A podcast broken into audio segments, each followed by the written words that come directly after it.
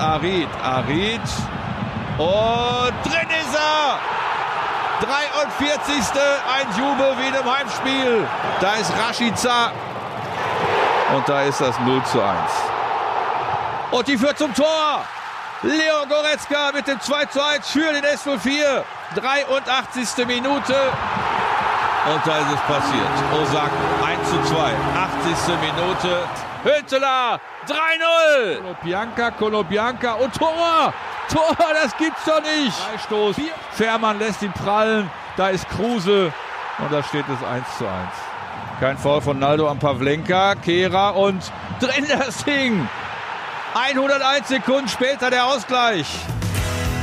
Glück auf und herzlich willkommen zur 19. Folge des Schalke 04 Podcasts, präsentiert von Umbro. Dieses Mal haben mein Kollege Hendrik Hohenberger und ich, Dominik Abel, eine ganz besondere Episode für euch. Denn heute ist irgendwie alles anders. Wir haben nicht nur einen Gast, sondern gleich drei. Und wir haben einen großen Schwerpunkt, das anstehende Bundesliga-Duell unserer Knappen bei Werder Bremen. Zwei Clubs mit einer großen Tradition, mit zahlreichen sportlichen Höhepunkten in der Vereinsgeschichte, aber auch mit Leistungszählern, so wie zuletzt. Zudem haben die Blau-Weißen und die Grün-Weißen noch etwas gemeinsam. Beide haben Umbro als Ausrüster. Arndt Zeigler ist unser erster Gast. Er ist seit vielen Jahren Stadionsprecher beim SVW, kennt sich aber auch bei allen anderen Clubs der Liga bestens aus. Denn mit seiner Sendung Zeiglers wunderbare Welt des Fußballs blickt er jeden Sonntagabend im WDR-Fernsehen auf den Spieltag zurück und fördert dabei Woche für Woche so manche Kuriosität zutage. Wir haben mit ihm über das anstehende Spiel gesprochen. Zu Wort kommt auch Oliver Reck. Ihr alle kennt ihn. Der Torhüter hat zweimal mit dem FC Schalke 04 den DFB-Pokal gewonnen, war später sogar mal Co- und Torwarttrainer bei uns. Aber Olli hat auch eine besondere Bremer Vergangenheit. Vor seinem Wechsel zu den Knappen spielt er insgesamt 13 Jahre für den SVW und das äußerst erfolgreich. Meisterschaften, Pokalsiege und sogar ein Europapokal. Er hat damals fast jeden Titel gewonnen, den es zu gewinnen gab. Gemeinsam mit uns blickt Olli auf seine Karriere zurück und spricht über seine beiden Vereine, die er im Herzen trägt. Unter aller guten Dinge drei sind, haben wir auch Naldo zum Interview getroffen. Der Brasilianer zählt seit wenigen Monaten zum Trainerstab unserer Schalker, war vorher Spieler und hat sich vor allem dank seines Treffers zum 4 zu 4 im Jahrhundertderby unsterblich gemacht. In Bremen ist der ehemalige Verteidiger ebenfalls eine Legende. Mit uns erinnert sich Naldo an seine Zeit an der Weser und verrät, dass er nach dem Einstandsritual beim SV Werder einen mächtigen Schädel hatte. Ihr merkt also, wir haben einiges mit euch vor. Freut euch auf eine spannende Episode mit interessanten Gästen und ein Gewinnspiel unseres Ausrüsters Umbro. Zu gewinnen gibt es ein exklusives Spieltagspaket bestehend aus einem Schalke und einem Werder-Trikot. Dazu später mehr in dieser Episode. Arndt, vielen Dank, dass du dir die Zeit für uns nimmst, um mit uns über dieses anstehende und hoffentlich packende Duell am Wochenende zu plaudern. Leider, Corona-bedingt, können wir dich nicht in Bremen besuchen, sondern machen es hier per Call über Computer. Aber das packende Duell Werder Bremen gegen Schalke 04, das steht jetzt am Wochenende an. Zu Beginn des Jahrtausends, wenn man mal so zurückblickt, war es häufig das absolute Topspiel des Tages. Heute sieht's eher ein bisschen mau aus. Da heißt es 13. gegen Schlusslicht. Wenn man ehrlich ist, uns schmerzt der Blick wahrscheinlich auf die Tabelle etwas mehr als dich. Wie sieht's bei dir aus? Was hast du momentan für ein Bauchgefühl? Ach, also ähm, nach den letzten Ergebnissen ein wenig beruhigter weil wir jetzt ein paar Punkte geholt haben, die uns sehr gut tun.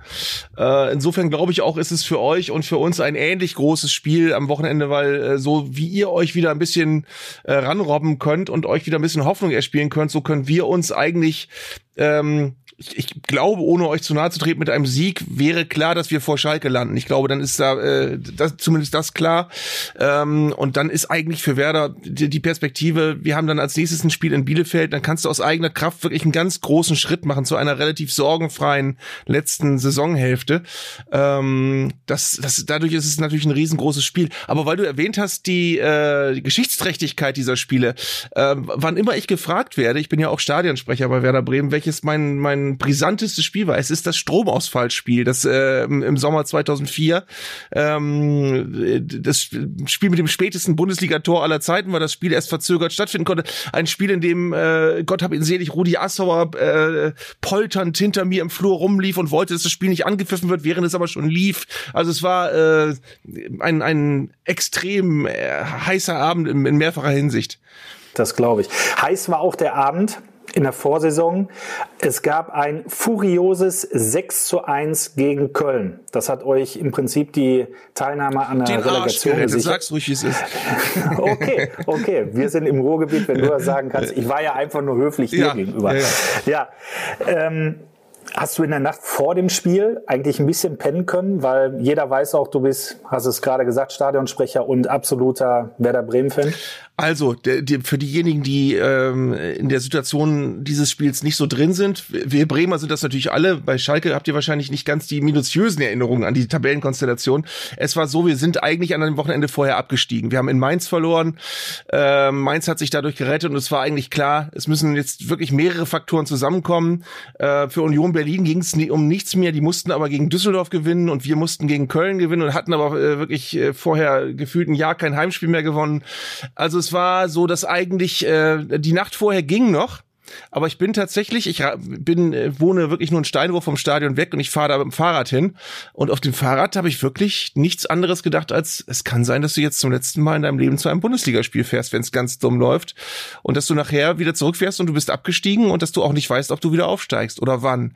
Und äh, das war, das waren, waren heftige Gefühle, die ich so nicht nochmal haben möchte. War das somit auch dein schwierigstes Spiel?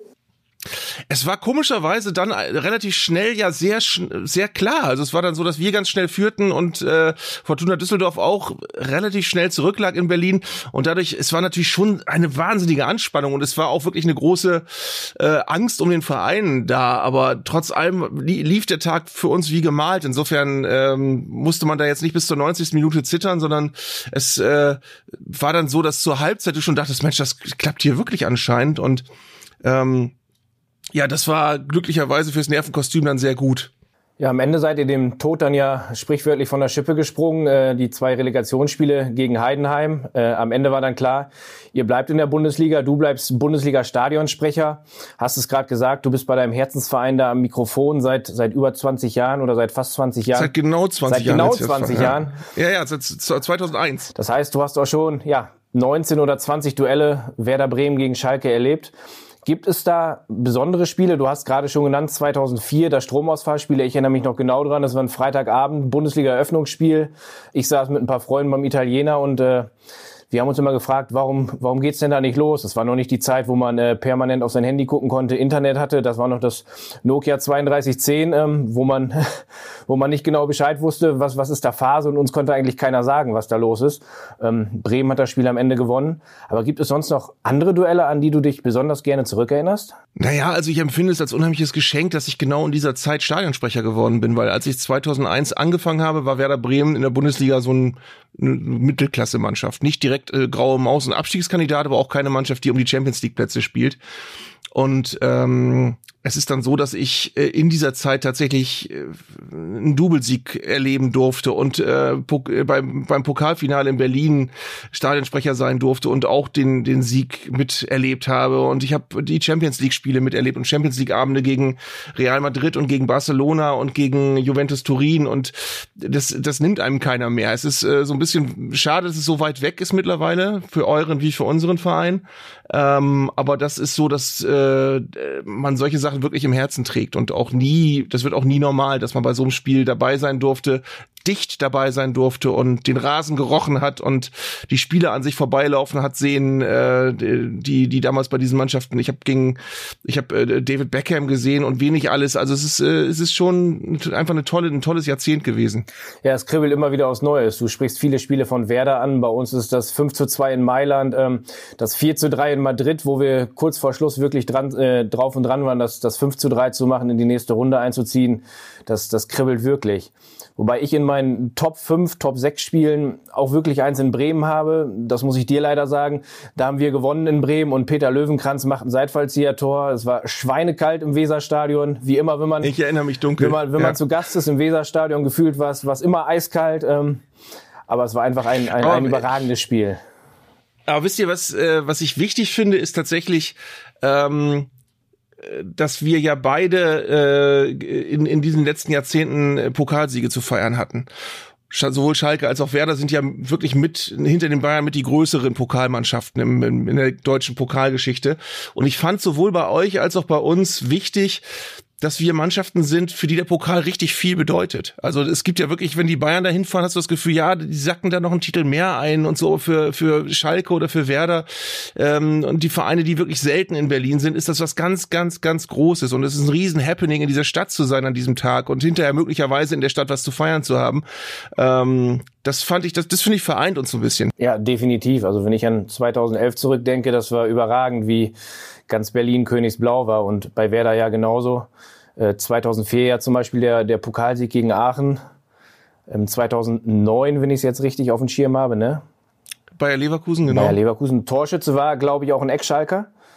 Mesut Özil, genau. Ja. ja. Ist das auch sowas, was du dann mit, mit Schalke so ein bisschen verbindest? Nee, also um ehrlich zu sein, äh, denke ich bei Mesut Özil heute nicht mehr als erstes an Schalke. Das wird euch anders gehen, aber ähm, es ist so, dass er bei uns eine Riesenentwicklung genommen hat und ich weiß noch ganz genau, als wir ihn verpflichtet haben, ähm, da war man natürlich auf Schalke äh, schon angesäuert und auch äh, ein bisschen beleidigt und man war aber auch, ich habe auf Schalke damals viel gehört, ja gut, dass wir für den so viel Geld kriegen, weil so viel ist der gar nicht wert. Ähm, und in Bremen gab es auch Skepsis, das ich weiß gar nicht, das gekostet hat sechs Millionen oder sowas um den Dreh, äh, gab es auch Skepsis, Mensch, der hat doch noch nicht äh, über einen langen Zeitraum nachgewiesen, dass er wirklich gut ist, ist das wirklich richtig für den so viel Geld auszugeben und ähm, das war wirklich schon toll anzusehen, wie der bei uns durch die Decke geht. Also. Es war ja einer von vielen, der zwischen beiden Vereinen gewechselt ist. Da gibt's ja viele großartige Namen. Wo, woran liegt das deiner Meinung nach, dass das Spieler bei Schalke und auch bei Bremen gut funktionieren? Wenn ich an Schalke und an Werder denke, dann muss ich sagen, gehören wir beide zu dieser Phalanx von Bundesligisten, die eben noch Traditionsvereine sind und wo du das Gefühl hast, das sind die Vereine, denen es leider immer schlechter geht und für die es immer schwerer wird, da mitzuschwimmen bei diesen ganzen Red Bulls und äh, äh, Wolfsburgs und Bayerns und was da nicht alles. Also Bayern nicht jetzt mal in einer Reihe, weil natürlich auch Bayern aufgrund der äh, Partnerschaften, die die haben, andere Voraussetzungen haben als wir alle sonst sonst. Also das ist schon schwierig, äh, da noch mit in diesem in diesem Becken mitzuschwimmen und ähm, ja, das das ich denke deswegen ist es schützenswert, dass solche Vereine wirklich weiterhin ihren Platz behalten und ähm, ähm sich nicht unterkriegen lassen. Ist es vielleicht möglich, dass sich die beiden Vereine, obwohl es gar nicht so offensichtlich ist, viel, viel ähnlicher sind, als man eigentlich vermag? Naja, sie sind sich, sie sind sich insofern einig, dass sie wirklich im, äh, einen ähnlichen Status haben. Es sind beides große deutsche Fußballvereine, die wahrscheinlich auf äh, diverse Jahre im Voraus jetzt leider nicht mehr ganz oben um die Meisterschaft mitspielen werden, aber die äh, trotz allem noch ihre Titel gewonnen haben und äh, die mit Sicherheit äh, auch im Ausland zum Beispiel eine größere Bedeutung haben als äh, Emporkömmlinge. Also wenn ich ins Ausland fahre, und das wird euch als Schalker nicht anders gehen, und ich durchblicken lasse, ich komme aus Bremen äh, wenn ich mal liegen, äh, angenommen, es ginge mal wieder und ich war mal, in, ich war früher viel und gern in London. Wenn man da erzählt hat, man ist aus Bremen, dann hieß es, aha, dann wurde eine Bier, eine Biersorte genannt und Werder Bremen. Also es sind so, und da kann man auch in die Dominikanische Republik fahren, wenn man aus äh, Bremen ist und man hat ein Trikot an, dann weiß man ganz genau, dass die einen ganz schnell einordnen können. Und das ist in Gelsenkirchen auch so. Und das ist im Übrigen in meinen Augen auch was sehr äh, sympathisches, was diese Städte, äh, so unterschiedlich sie auch sein mögen, vereint, dass man wirklich das Gefühl hat, das sind Fußballstädte. Das sind wirklich Städte, die sich über den Fußballverein Verein identifizieren, die eine ganz große Nähe haben zu diesem Verein. Und äh, auch wenn Schalke eine neue Arena, neu, relativ neue Arena hat, die äh, nicht mehr da ist, wo die Glückaufkampfbahn steht, aber es ist ja trotzdem was, was mit dem mit dem Stadtgebiet von Gelsenkirchen sehr viel zu tun hat und eben nicht so ein Stadion, wo du in ein Industriegebiet fährst, äh, 20 Kilometer außerhalb der Stadt, sondern also du hast das Gefühl, es ist schon alles sehr miteinander verwoben und äh, ähm, das, das mag ich eigentlich. Das sind wirklich so Bundesliga-Standorte, die, äh, die Dinge haben, die man nicht kaufen kann. Wie denkst du darüber, dass Schalke in gewissen Jahren in Bezug oder in Person von Rudi Assauer ganz, ganz viele Spieler von euch zu uns gelotst hat? Das ist ein ganz schwieriger Punkt, weil das wirklich ein Punkt ist, den ich, ähm, den ich sehr kritisch sehe, weil ähm, ich, ich sag's jetzt mal aus meiner einseitigen Bremer Sicht, möglicherweise könnt ihr aus Schalke, als aus Schalker Sicht was anderes dazu beitragen. Ähm, es ist tatsächlich so, dass ähm, 2004 unsere Double-Mannschaft von Schalke ja halbwegs auseinandergerissen wurde, indem nacheinander im Laden Kristajic, Ailton und später auch noch Fabian Ernst geholt worden sind. Und ich habe mit Ailton noch ab und zu mal Kontakt, der ist äh, relativ häufig noch in Bremen und ich weiß zum Beispiel, dass äh, Rudi Assauer, Gott hab ihn selig, der hat ihm das doppelte Gehalt geboten. Also der war hier schon Spitzenverdiener und der hat auf Schalke zwei Millionen mehr gekriegt als in Bremen. Der hatte hier, der hatte hier ein Angebot über 2,2 und Assauer hat gesagt, komm, kriegst du vier. Ähm, und das sind eben so Sachen, äh, da ist es schade, dass, dass äh, der eigene Verein, der wirklich immer relativ solide gewirtschaftet hat, ähm, dann unter solchen Dingen zu leiden hatte. Das ist eine Sache, die, und witzige, witzige Geschichte am Rande, ähm, wir haben uns damals äh, äh, haben sich darüber euer Stadionsprecher Dirk Oberschulte Beckmann und ich haben uns zerstritten. Bis viele Jahre, bis wir uns letztes Jahr beim Hinspiel wiedergesehen haben, weil äh, wir, wir ähm, es war dann so, dass äh, tatsächlich ja äh, innerhalb von einem Tag Kristajic und Ailton verpflichtet worden sind. An einem Tag der Woche hieß es, oh, Kristajic geht zu Schalke. Da hast du als Bremer schon gedacht, scheiße. Und am nächsten Tag hieß es, Ailton geht übrigens auch noch zu Schalke. Ähm, und da weiß ich noch, da habe ich einen, einen triumphalen Anruf von Dirk bekommen, der total erfreut war, logischerweise, dass dass, dass Schalke diese beiden Spieler an Land gezogen hat. Und ich war total pissig und da haben wir dann wirklich äh, lange nicht mehr miteinander gesprochen, weil wir beide nicht die Empathie aufbringen konnten, uns in den anderen reinzuversetzen und zu sagen, okay, ist halt so das Geschäft. Ähm, und wir haben uns tatsächlich beim Hinspiel wieder versöhnt. Also nach ganz, ganz, ganz vielen Jahren. Ähm, auch eine Geschichte, die noch keiner kennt. Ähm, ja, aber es ist natürlich so, ich, äh, wie gesagt, ich äh, verstehe, dass Schalke natürlich äh, wirtschaftliche Möglichkeiten hatte, um äh, in einer Phase ähm, auf diese Art und Weise zu wildern, aber es hat natürlich trotzdem wehgetan. Aber du hast es ja schon gesagt. Ihr habt ja dann Öse gekriegt, völlig unter Wert. Das ist ja im Prinzip so wie der Tausch mit dem Glitzerwappen. ne? Dann war der Öse das Glitzerwappen vom Panini und wir haben dann da die vier anderen gekriegt ne? im Austausch. Nein, Spaß beiseite. Ähm, am Samstag spielen wir gegeneinander. Aufgrund der Corona-Pandemie einmal mehr vor leeren Rängen. Wie komisch ist das für dich, Geisterspiele zu begleiten? Sehr. Ähm, es ist tatsächlich nicht mal der halbe Spaß. Also es ist, und ich bemerke bei mir, ähm, ich bin ja insofern privilegiert, weil ich bei den Spielen trotzdem physisch dabei sein kann. Äh, Samstag nur nicht, weil das mein Kollege übernimmt, wir wechseln uns ab, aber ähm, bei der gesamten Geisterspielserie ab, ab Frühjahr war ich bei jedem Spiel im Stadion. Und ähm, es ist komisch gewesen, weil wir das ja alle unser Leben lang verinnerlicht haben, dass man sich auf so ein Heimspiel freut. Und äh, das sind ja so Rituale, die jeder hat, wenn ein Heimspieltag ist, wo man sich wirklich schon morgens, äh, wo man so ein bisschen fiebrig ist und äh, man hat echt Bock und man fährt dann dahin und das Komische ist, das hatte ich immer noch alles. Und sobald du dann aber da in diesem Stadion bist und du musst äh, deine Hände desinfizieren und musst Fieber messen lassen und du musst dann durch so einen speziellen Schleichweg auf deinen Platz auf der Tribüne, wo du dann Leuten aus dem anderen Bereich des Stadions nicht begegnen darfst, weil die ja irgendwie getestet sind und du nicht.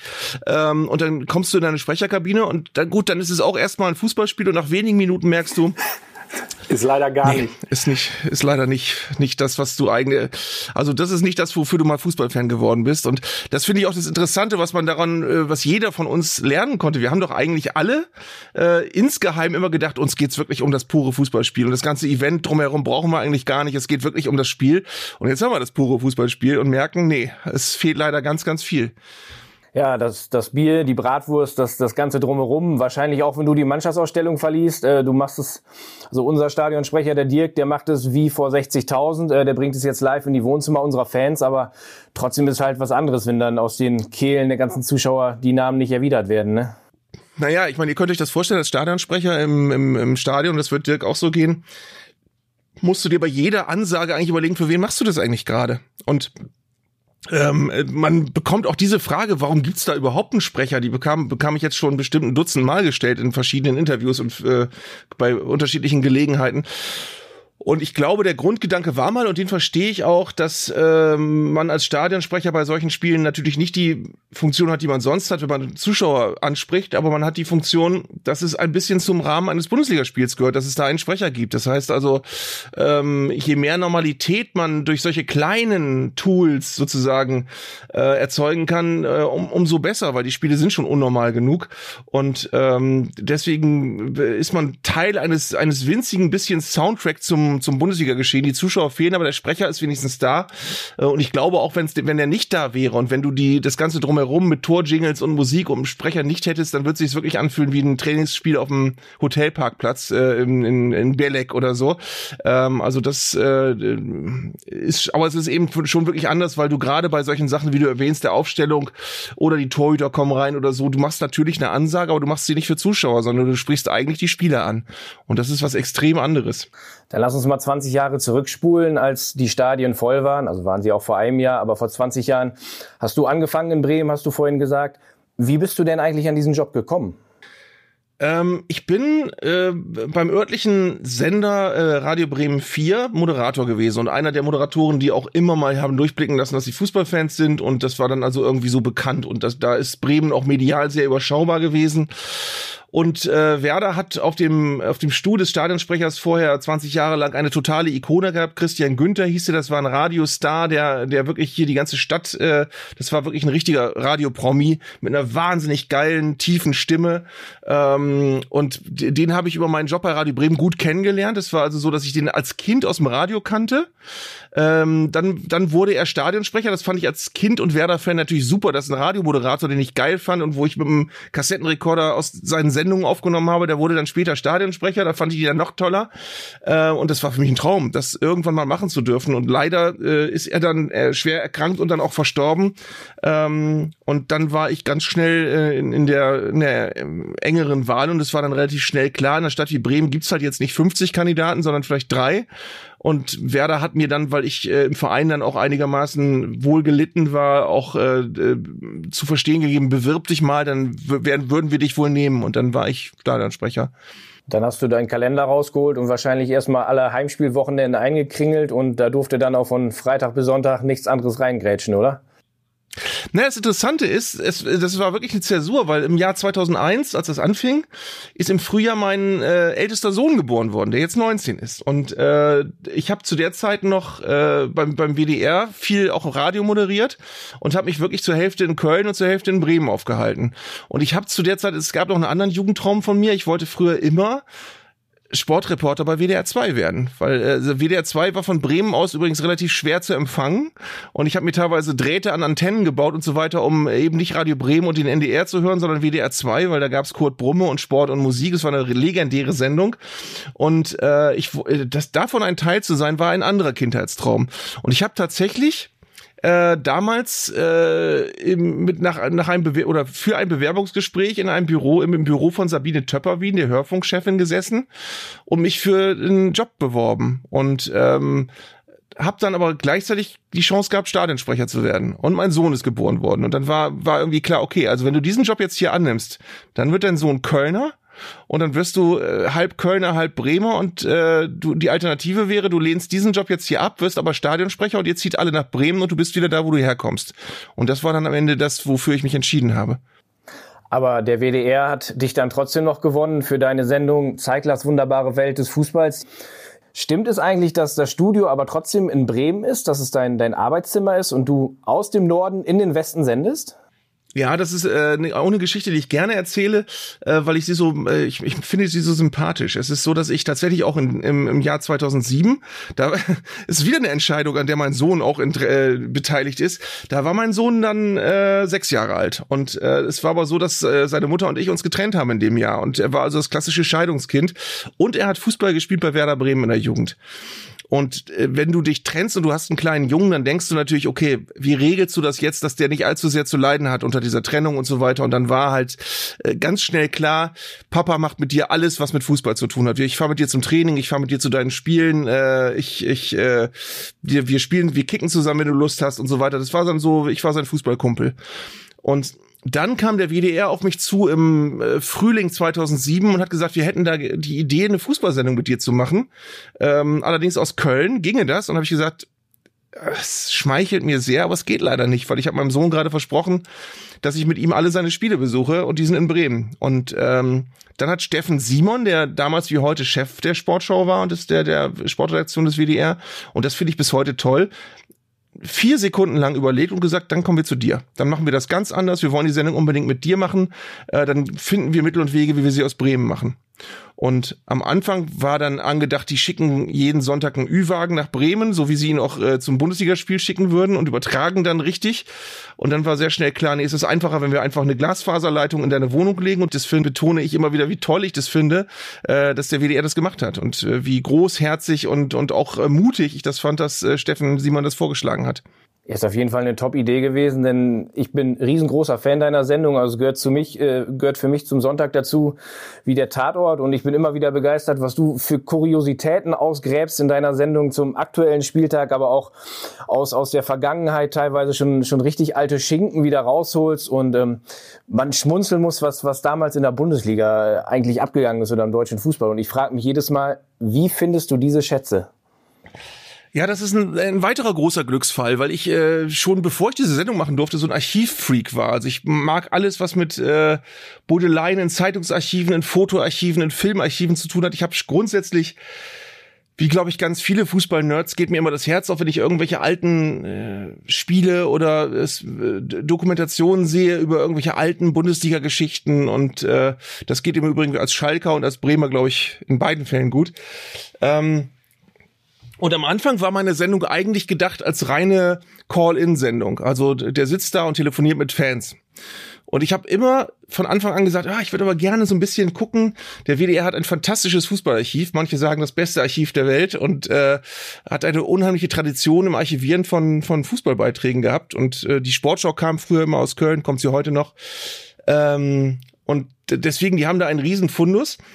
Und da sie mich dann als äh, Archivfetischisten da auf einmal sitzen hatten, haben sie jemanden gehabt, der ein Interesse daran hatte, dass sich Leute äh, mal durch dieses Archiv graben. Was der WDR sonst eigentlich immer nur für die Sportschau gemacht hat, wenn irgendwelche Jahrestage waren, wenn irgendein Jubiläum war, wenn irgendwer Geburtstag hatte und so.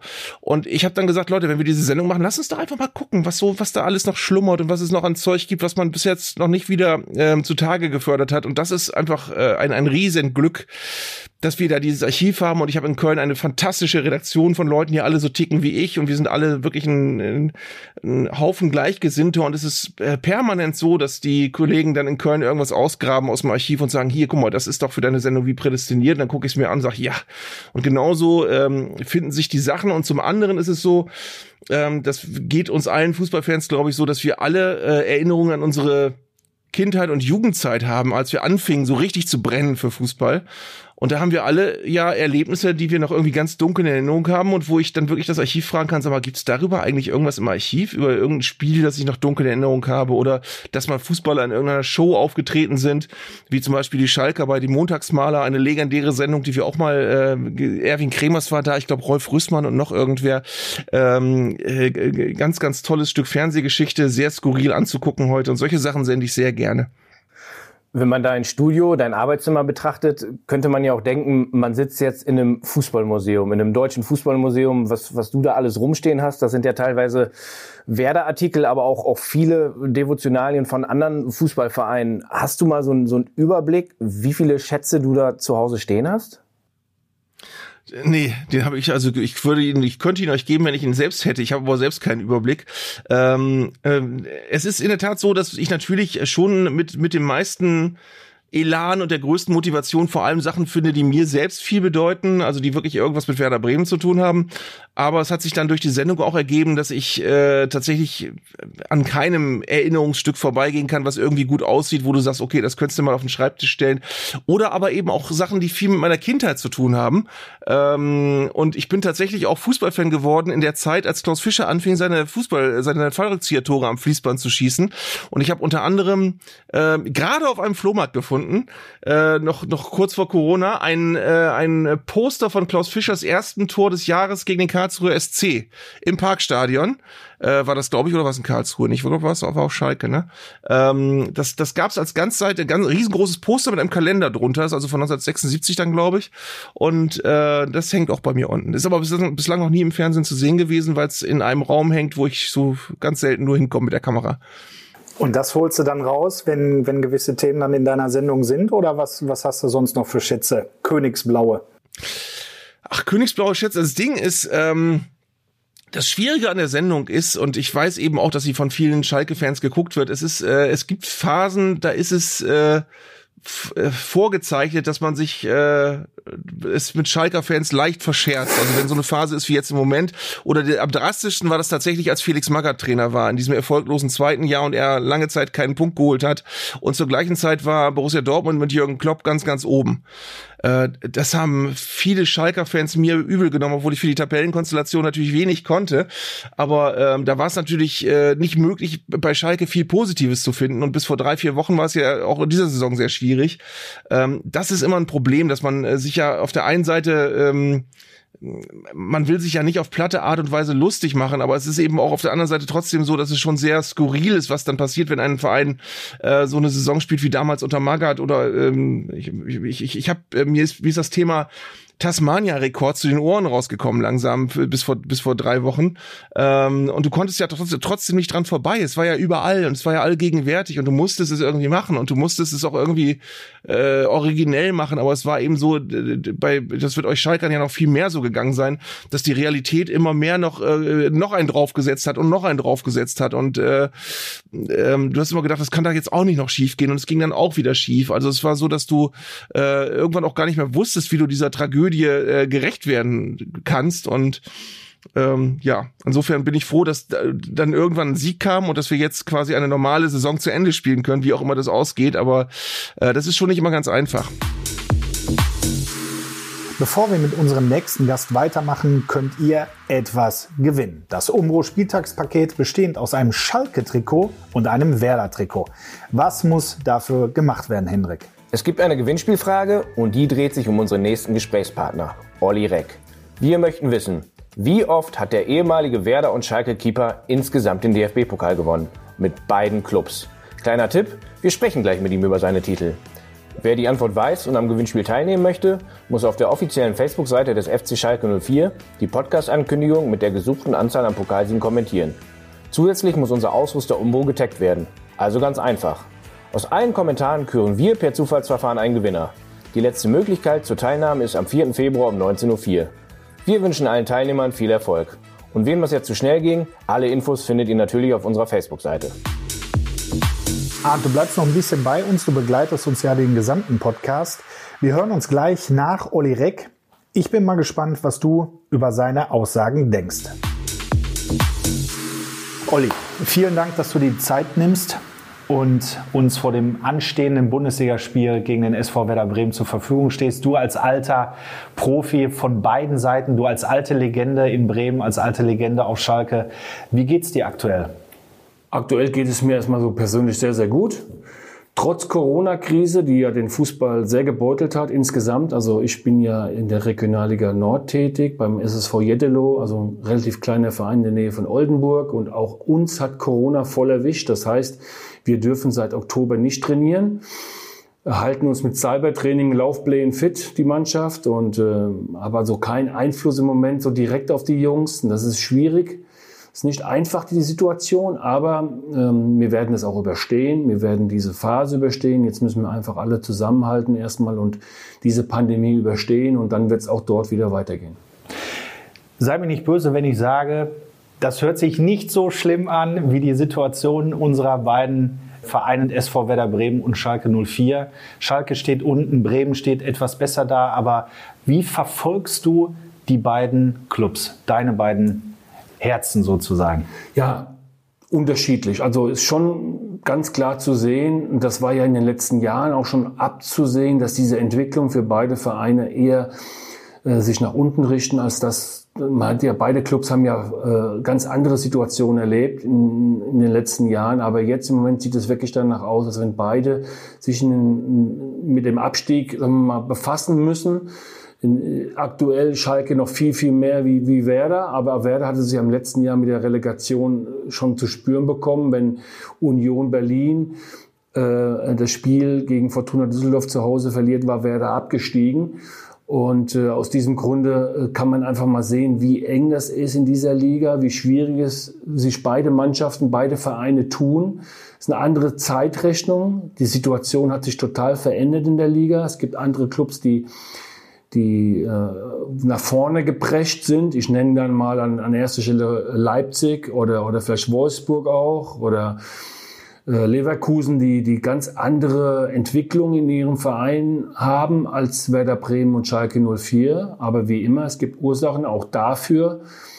Und äh, man kann sich nur wünschen, dass bald wieder andere Zeiten kommen. Nur jetzt scheinbar wird, wird es erstmal ganz, ganz schwierig werden für beide Clubs. Werder hat sich letztes Jahr über die Relegation gerettet gegen Heidenheim. Wie hast du diese Woche diese beiden Spiele verfolgt? Schläft man da vielleicht auch schlechter? Ja, äh, schlechter schlafen nicht, aber es waren schon zwei enge Spiele und diese zwei Spiele hätten auch ganz, ganz anders ausgehen können. Äh, begünstigt durch, durch ein Eigentor von Heidenheim in der Anfangssituation, Anfangsphase des, des zweiten Spiels zeigt eigentlich, wie eng das war und und es hätte auch ganz, ganz anders laufen können. Glücklich für Werder gelaufen, muss man ganz klar so sehen, aber man ist vor keinem Abstieg gefeit, sondern man muss äh, alle Antennen ausfahren, man muss hellwach sein, man muss in seiner Personalplanung keine Fehler mehr machen. Und beide Clubs haben in den letzten Jahren doch einige Fehler gemacht. Dann lass uns zurückblicken auf etwas schönere, auf erfolgreichere Zeiten. Ähm, gerade mit dir, du hast von 85 bis 1998 bei Werder Bremen gespielt. 13 Jahre, das gibt's ja heute im Profifußball eigentlich kaum noch. Wie kannst, dass du dich so wohl gefühlt hast an der Weser als gebürtiger Hesse?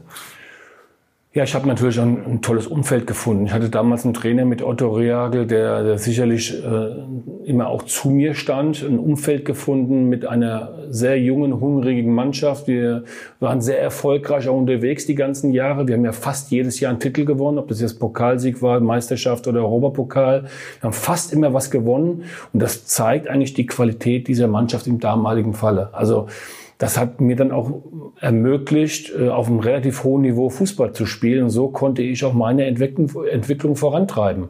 So habe ich mich persönlich auch weiterentwickelt. Äh, nicht nur auf dem Platz, auch nebendran. Und das hat meine Entwicklung, glaube ich, nie geschadet, in so einem tollen Club, tollen Umfeld zu arbeiten.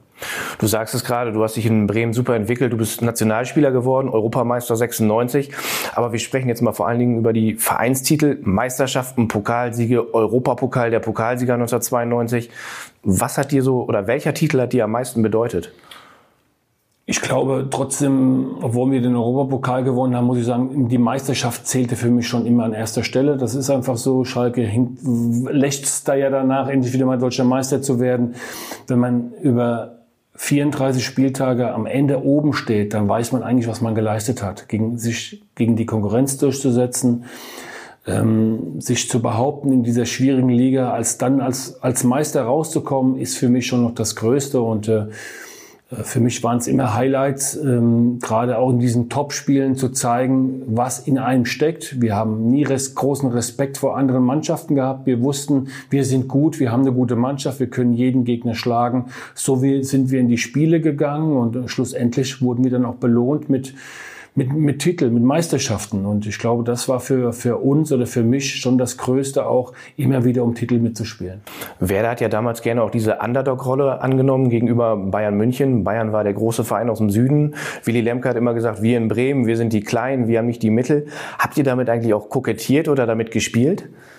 Sicherlich. Diese Duelle gegen Bayern München waren schon für uns auch das Größte. Das, das war einfach so. Nur, ist, eine, wenn man es zu der heutigen Zeit vergleicht, andere Situation. Wir sind damals in diese Spiele gegangen. Wir wussten, wir können alle Spiele gegen Bayern gewinnen. Wenn wir an diesem Tag unsere Leistung zeigen, unsere Leistung abrufen, können wir gegen Bayern München gewinnen. Das wussten wir. Und so sind wir auch in diese Spiele gegangen. Und heute ist es doch etwas anderes, eine andere Situation. Und ich glaube, diese, diese Highlight-Spiele gegen Bayern waren für jeden Spieler, der spielen durfte, was Besonderes. Und er konnte sich ins Licht stellen. Wenn man Bayern München geschlagen hat, dann war man mehr in der Bundesliga. Und so sind wir auch in diese Spiele gegangen. Wie ist Otto Reagel so als Trainer diese Spiele angegangen? Gab es da besondere Motivationstricks? Immer. Also Otto hat sich ja immer was einfallen lassen. Gerade in der Motivation war er ja ein König, war er ja was ganz, ganz Besonderes. Und, und er hat sich immer einen Spruch einfallen lassen. Egal gegen wen es ging, auch gegen Bayern München. Und, und das waren auch für ihn ganz, ganz besondere Spiele. Denn er, auch er wollte immer zeigen, äh, ich bin ein, ein, ein, ein guter Trainer. Ich kann Werder Bremen, später dann ja auch Kaiserslautern äh, äh, mit meinen Mannschaften Bayern München schlagen. Das hat er oftmals bewiesen und ich glaube, ich bin einer der wenigen Spieler, der ja viel mehr gegen Bayern gewonnen hat, wie verloren hat. Kannst du dich noch an so gewisse Motivationsreden von ihm erinnern? Könntest du da uns ein bisschen teilhaben lassen? Ja, er hat, er hat jetzt ähm, sich auch immer wieder Spieler rausgesucht, die besonders motiviert vor so, so wichtigen Spielen. Das hat er gerne gemacht. Er war auch immer für eine Überraschung gut. Er hat auch mal Spieler eingesetzt, wo keiner da vorher mit gerechnet hat, der wird jetzt gegen Bayern München spielen. Ich kann mich daran erinnern, dass dass er Hansi Gundelach, damals mein zweiter Mann in Bremen, gesagt hat, vor der Saison, du wirst ein Spiel bekommen, obwohl du meine Nummer zwei bist, aber du wirst ein ganz besonderes Spiel kommen. Das wird gegen Bayern München sein. Das hat er, kein Journalist wusste das. Wir wussten das alle, die Mannschaft, und hat es auch dann umgesetzt gegen Bayern München. Hat den Hansi dann auch wirklich spielen lassen gegen Bayern München. Und das zeigt eigentlich das große Vertrauen, das der Trainer damals Otto Rehagel in seine Spieler gesetzt hat. Schalke gewinnt 97 den UEFA Cup. Ein Jahr später wechselst du nach Schalke. Wie ist das damals abgelaufen? Mit dem Qualm und Rudi Assauer? Ja, also der Haupt, der Hauptgrund war Schalke 04. Das hat mich natürlich gereizt, aber natürlich auch Rudi Assauer. Ich kannte Rudi Assauer vorher schon lange Jahre. Er war ja vorher auch schon mal in Bremen, in Oldenburg tätig. So hatten wir schon immer mal Kontakt die ganzen Jahre und, und als dann Jens Lehmann gesagt hat, er geht zum AC Milan. Ähm, war die erste, an, erste Nachfrage bei mir von, von Rudi, hat mich angerufen, wir haben uns getroffen und, und hat gefragt, könntest, könntest du dir das vorstellen, zum, zum FC Schalke zu wechseln? Und damals war in Bremen gerade so eine Situation nach Otto Rehagel, wo im Verein so ein bisschen Unruhe war. Man hat einige Trainer probiert, Atem Moss, äh, Dixie Dörner, das nicht so 100% fun funktioniert, Wolfgang Sittger noch.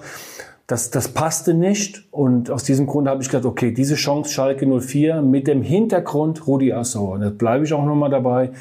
Er war schon maßgeblich daran beteiligt, dass ich damals äh, zum FC Schalke gegangen bin, weil er mir dann auch schon signalisiert hat, er baut nicht nur mich auch als Spieler ein, sondern er bietet mir auch eine Perspektive danach. Und diese Perspektive war ganz klar, ich kann meine Trainerscheine machen, ich kann mich auf dem Trainerbereich ähm, zurechtfinden, reinarbeiten. Und das war für mich ein wichtiges Sprungbrett damals.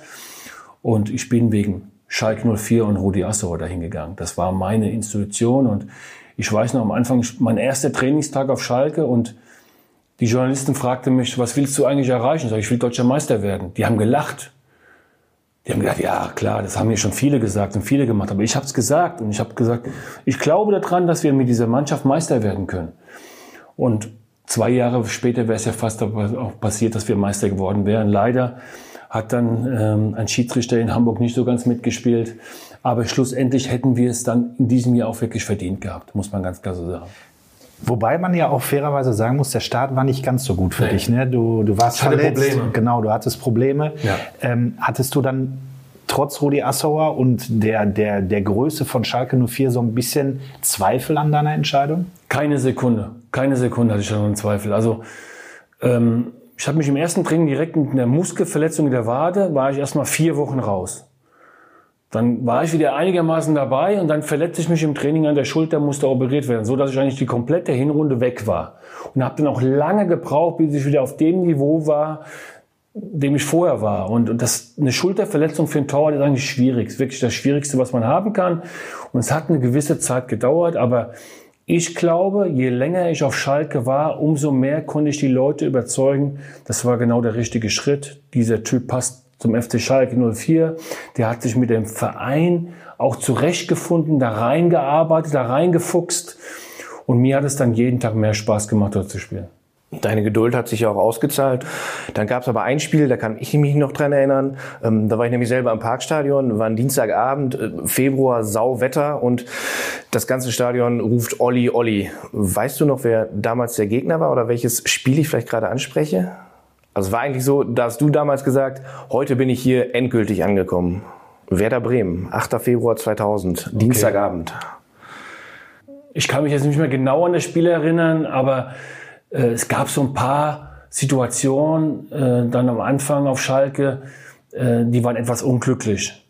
Ähm, Verletzungen haben wir gerade gesprochen, die kamen hinzu. Wir hatten sehr, sehr viele verletzte Spieler im Kader. Ich glaube, wir hatten in einem Jahr 13 Operationen. Es war ein sehr, sehr schwieriges Jahr für uns alle. Ich nenne mal Olaf Thon, Marc Wilmots, Yves Eigenrauch, also ganz, ganz viele verletzte Spieler, gestandene Spieler, die nicht zur Verfügung standen. so dass damals der Rudi und der Hüb auch noch ein bisschen was äh, in der Mannschaft probieren mussten. Also wir waren nicht gesettelt in diesem Jahr. Und aber irgendwann hat es dann Klick gemacht und alle haben gespürt, so jetzt geht's wieder in eine Richtung. Und dann hat ja hat man ja dann im Jahr darauf mit, mit Ebbe Sand, mit Gerhard Asamoah, mit Jörg Böhme, ähm, äh, Tommy Waldoch, Heito, eine Mannschaft so ein bisschen neu strukturiert, neu zusammengestellt, wo man dann gemerkt hat, okay, das kann jetzt eine neue Ära werden. Und das, da habe ich auch gerne mitgemacht. Ja, einer, den du gerade genannt hast, Ebbe Sand hat in diesem Spiel auch zwei Tore gemacht. Emil Penzer hat noch getroffen. Ja. Äh, wir haben 3-1 gewonnen. Und nach dem Spiel hat das Stadion aber nicht die Torschützen gefeiert, sondern dich. Und im Prinzip ähm, bist du dann auch in die Kurve gegangen, hast den Daumen gehoben und es wurde später auch so dein Markenzeichen. Wenn du zum, zum Aufwärmen rauskam, war der erste, der erste Gang immer in die Kurve, der Daumen und das ganze Stadion hat schon getobt, obwohl das Spiel noch gar nicht losgegangen ist. Ne?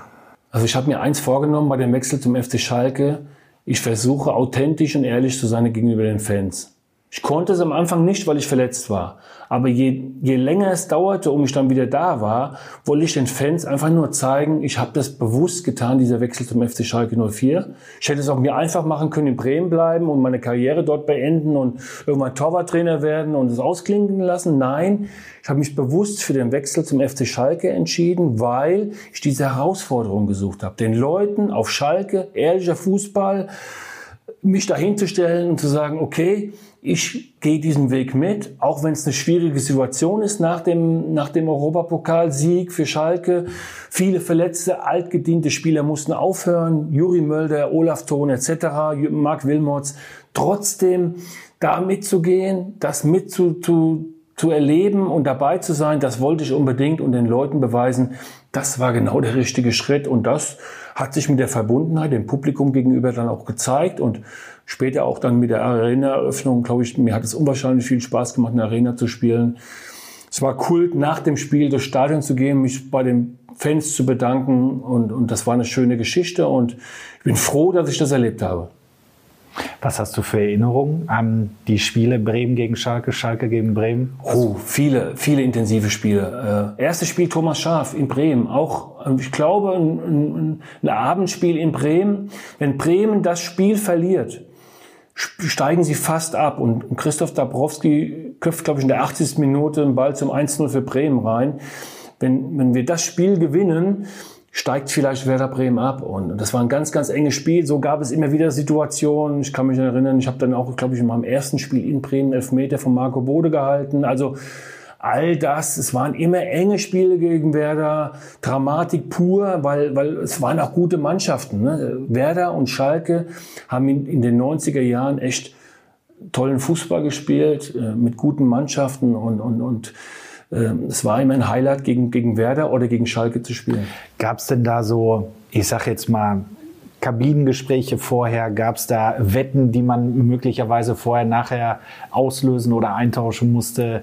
Ähm, was, was verbindest du damit? Ich habe immer so meinen Tunnelblick gehabt vor dem Spiel, auch schon ein paar Tage vorher. Also ich habe da auch gar nichts an mich rangelassen oder versucht, auch den Gesprächen aus dem Weg zu gehen mich nur auf diese Spiele zu konzentrieren. Das war so mein Ritual in der Woche. Eigentlich ging bei mir das Spiel am Donnerstag schon los. Obwohl das Spiel jetzt am Samstag war, aber rein kopfmäßig war ich da schon so in diesem Tunnel, ähm, der, der auch wichtig war für mich, wo ich auch meine Energie gezogen habe, meine Motivation gezogen habe. Und, und ich konnte mich vorher gar nicht groß mit irgendwelchen Leuten unterhalten, befassen, Wetten eingehen oder, oder flapsige Sprüche machen. Das war nicht mein Weg. Mein Weg war eher die Konzentration, die Motivation.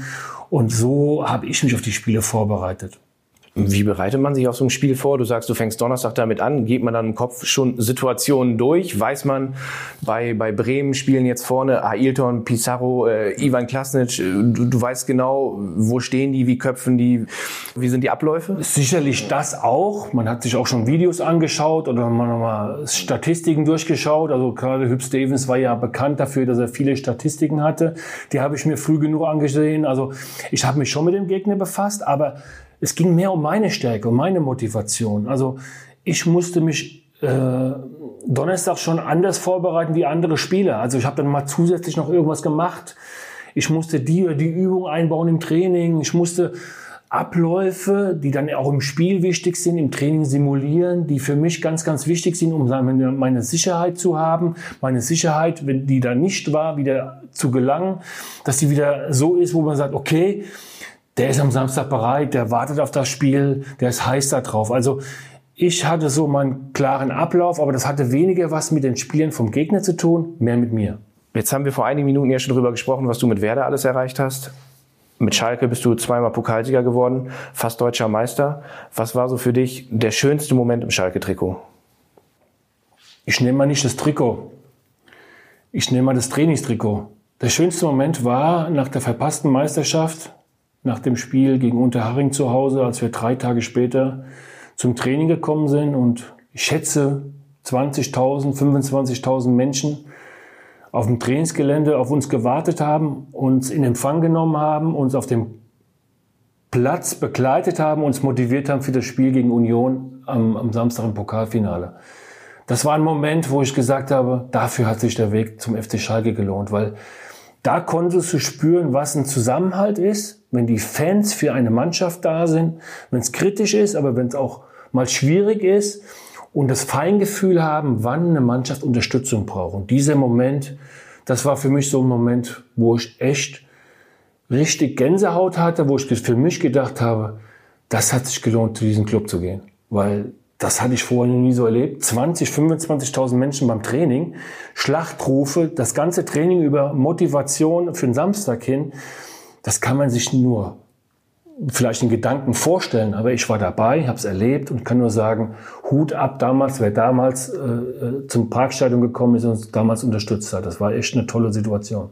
Das war ja auch eine krasse Woche. Ne? Am Samstag die, die Meisterschaft verloren, ja. ähm, musstest aber die Konzentration aufrechterhalten, weil die Woche danach das Pokalfinale war. Also du hättest ja in, innerhalb von acht Tagen hättest du richtig viel verlieren können. Ja. Ihr wart der haushohe Favorit gegen Union Berlin, damals unterklassige Mannschaft noch. Ja da hat ja jeder eigentlich erwartet, Schalke gewinnt unter normalen Umständen, aber mit, mit, mit diesen Erlebnissen im Kopf, ja. da können die Fans dann, glaube ich, richtig tragen. Es war dann auch ein schwieriges Finale. Nochmal, äh, die haben es uns wirklich schwer gemacht. Es war eine No-Name-Truppe, sage ich mal. Ne? Aber wir haben auch da wieder Charakter gezeigt und haben es dann trotzdem auch äh, über die Bühne gefahren, das Spiel. Auch wenn es nicht so einfach war, aber wir haben es wieder auch schwierige Situation und die Mannschaft hat wieder gezeigt, sie haben Nerven, sie halten zusammen, sie Sie wissen, um was, was auch auf dem Spiel stand in der Situation. Und das wünsche ich mir heute auch, aktuell mal auf den aktuellen Zeitpunkt zu kommen, dass man weiß, um was es da genau geht, wenn man in so ein Spiel geht. Da hängt ja nicht nur sein eigenes Geldkonto dran, sein eigenes Konto, seine eigene Aufwertung, sondern da hängen Arbeitsplätze dran, da hängen Fans dran, da hängen ähm, Situationen dran, was Fans sich mit irgendwas befassen, dahin fahren, dahin fliegen, das organisieren und, und darüber macht sich vielleicht nicht immer jeder, jeder Spieler so Gedanken, aber ich weiß schon, was es hieß. Dieses Spiel war sehr, sehr wichtig und da haben wir auch gezeigt, wir sind da für Schalke 04, wir gewinnen das und das haben wir getan. Und die Titel im Jahr danach verteidigt, ne? Und den Titel danach verteidigt. Auch ein schwieriges Spiel gegen Leverkusen, aber es war ja mit so mein letztes Spiel damals als Spieler. Hab das auch sehr genossen, diese zwei Finals. Hab's ja sehr ausführlich auch gefeiert nach dem Spiel. Also ich muss sagen, ähm, das wird immer in meiner Erinnerung bleiben. Diese Spiele, diese Pokalfinals. Ich hab, durfte ja vorher schon mit Werder einige machen, aber die zwei Finals mit Schalke waren schon was Besonderes. Ja, nach dem zweiten Finale war gefühlt die ganze Mannschaft schon geduscht und Bujo und du, Mike Büskens. Das, das war so. Immer noch im Mittelkreis vor den Fans und. Die kamen dann umgezogen wieder zurück, die Spieler. Mhm. Die waren schon geduscht teilweise und sind dann nochmal umgezogen zurückgekommen und haben dann mit uns weitergefeiert und wir wollten es halt genießen. Der Mike äh, ist da so ähnlich gestrickt wie ich ein bisschen, so ein bisschen emotional, so, so angefasst, so, aber das ist ja nichts, wo wir gespielen, sondern so sind wir einfach. Wir haben, wir leben diesen Club, wir lieben diesen Club. Dazu stehe ich tausendprozentig, auch wenn ich für Werder tolle Jahre hatte, aber ich bleibe dabei. Schalke 04 ist eine, was ganz, ganz Besonderes und ich wusste in dem Moment, du hast zwei Titel für diesen Club gewonnen. Das nimmt dir kein Mensch mehr und das, da bin ich auch stolz drauf. Du bist auch, ja, Teil einer der erfolgreichsten Zeiten von Schalke 04. Muss man ganz klar sagen. Ne? Ja. Was machen denn Bremen und Schalke aus, diese, diese Vereine? Sie sind ja doch schon sehr speziell. Das stimmt. Also bei Werder muss ich klar sagen, und da steht, das sagen sie auch immer nach außen, so ein bisschen der familiäre Club, das familiäre Umfeld. Das ist auch immer noch so und das ist auch wahrhaftig. Also es liegt auch zum Beispiel immer noch daran, dass viele Ex-Spieler im Club tätig sind, ob das im NLZ sind, in der Profiabteilung, im Scouting, selbst im Aufsichtsrat ist Marco Bode der große Kopf in diesem, in diesem äh, Konstrukt Werder Bremen. Also da siehst, äh, viele ehemalige Spieler sind heute dort immer noch involviert und voll im Thema. Und das macht diesen Verein auch so lebenswert und so liebenswert. Wobei die auch ihre Probleme haben, keine Frage, die gibt's in allen Clubs. Trotzdem sind sie in, bei, in Bremen ein bisschen familiärer angelegt, die Probleme. Und das finde ich so interessant an diesem Verein. Und das macht auch diesen Verein aus. Schalke ist emotional ganz was anderes aufgeladen. Das ist in Bremen auch da. Also tolle Fans, tolle Strukturen, äh, tolles Stadion, die Stadt fiebert mit, aber Schalke ist dann nochmal was ganz, was ganz, ganz anderes. Wer einmal unter Tage gefahren ist und das dort unten erlebt hat, wer die Leute äh, in Gelsenkirchen erlebt hat, wer, wer einmal mit dem Auto von der Innenstadt die Schalker Meile, die Schalker Meile lang gefahren ist, wenn dann 100.000 Menschen auf der Straße stehen, der kann das einschätzen. Schalke 04 ist Schalke 04. Und da ähm, egal, ob die jetzt diese Saison kaputt gemacht wird, dadurch, dass man absteigt oder nicht, aber es bleibt dieser Club. Es wird immer Schalke 04 bleiben und das ist auch das Gute daran. Und ich wünsche mir halt auch nur eins, dass, dass Schalke auch in den nächsten Jahren noch so existiert, wie er jetzt existiert. Ich habe auch keine Angst, dass es nicht passieren wird. Auch wenn es im Moment schwierige Zeiten sein werden, äh, auf den Verein zukommen werden. Keine, keine Frage. Aber Schalke muss immer Schalke 04 bleiben. Das wünsche ich mir und äh, und deswegen wird es auch immer meine Unterstützung bekommen, dieser Verein.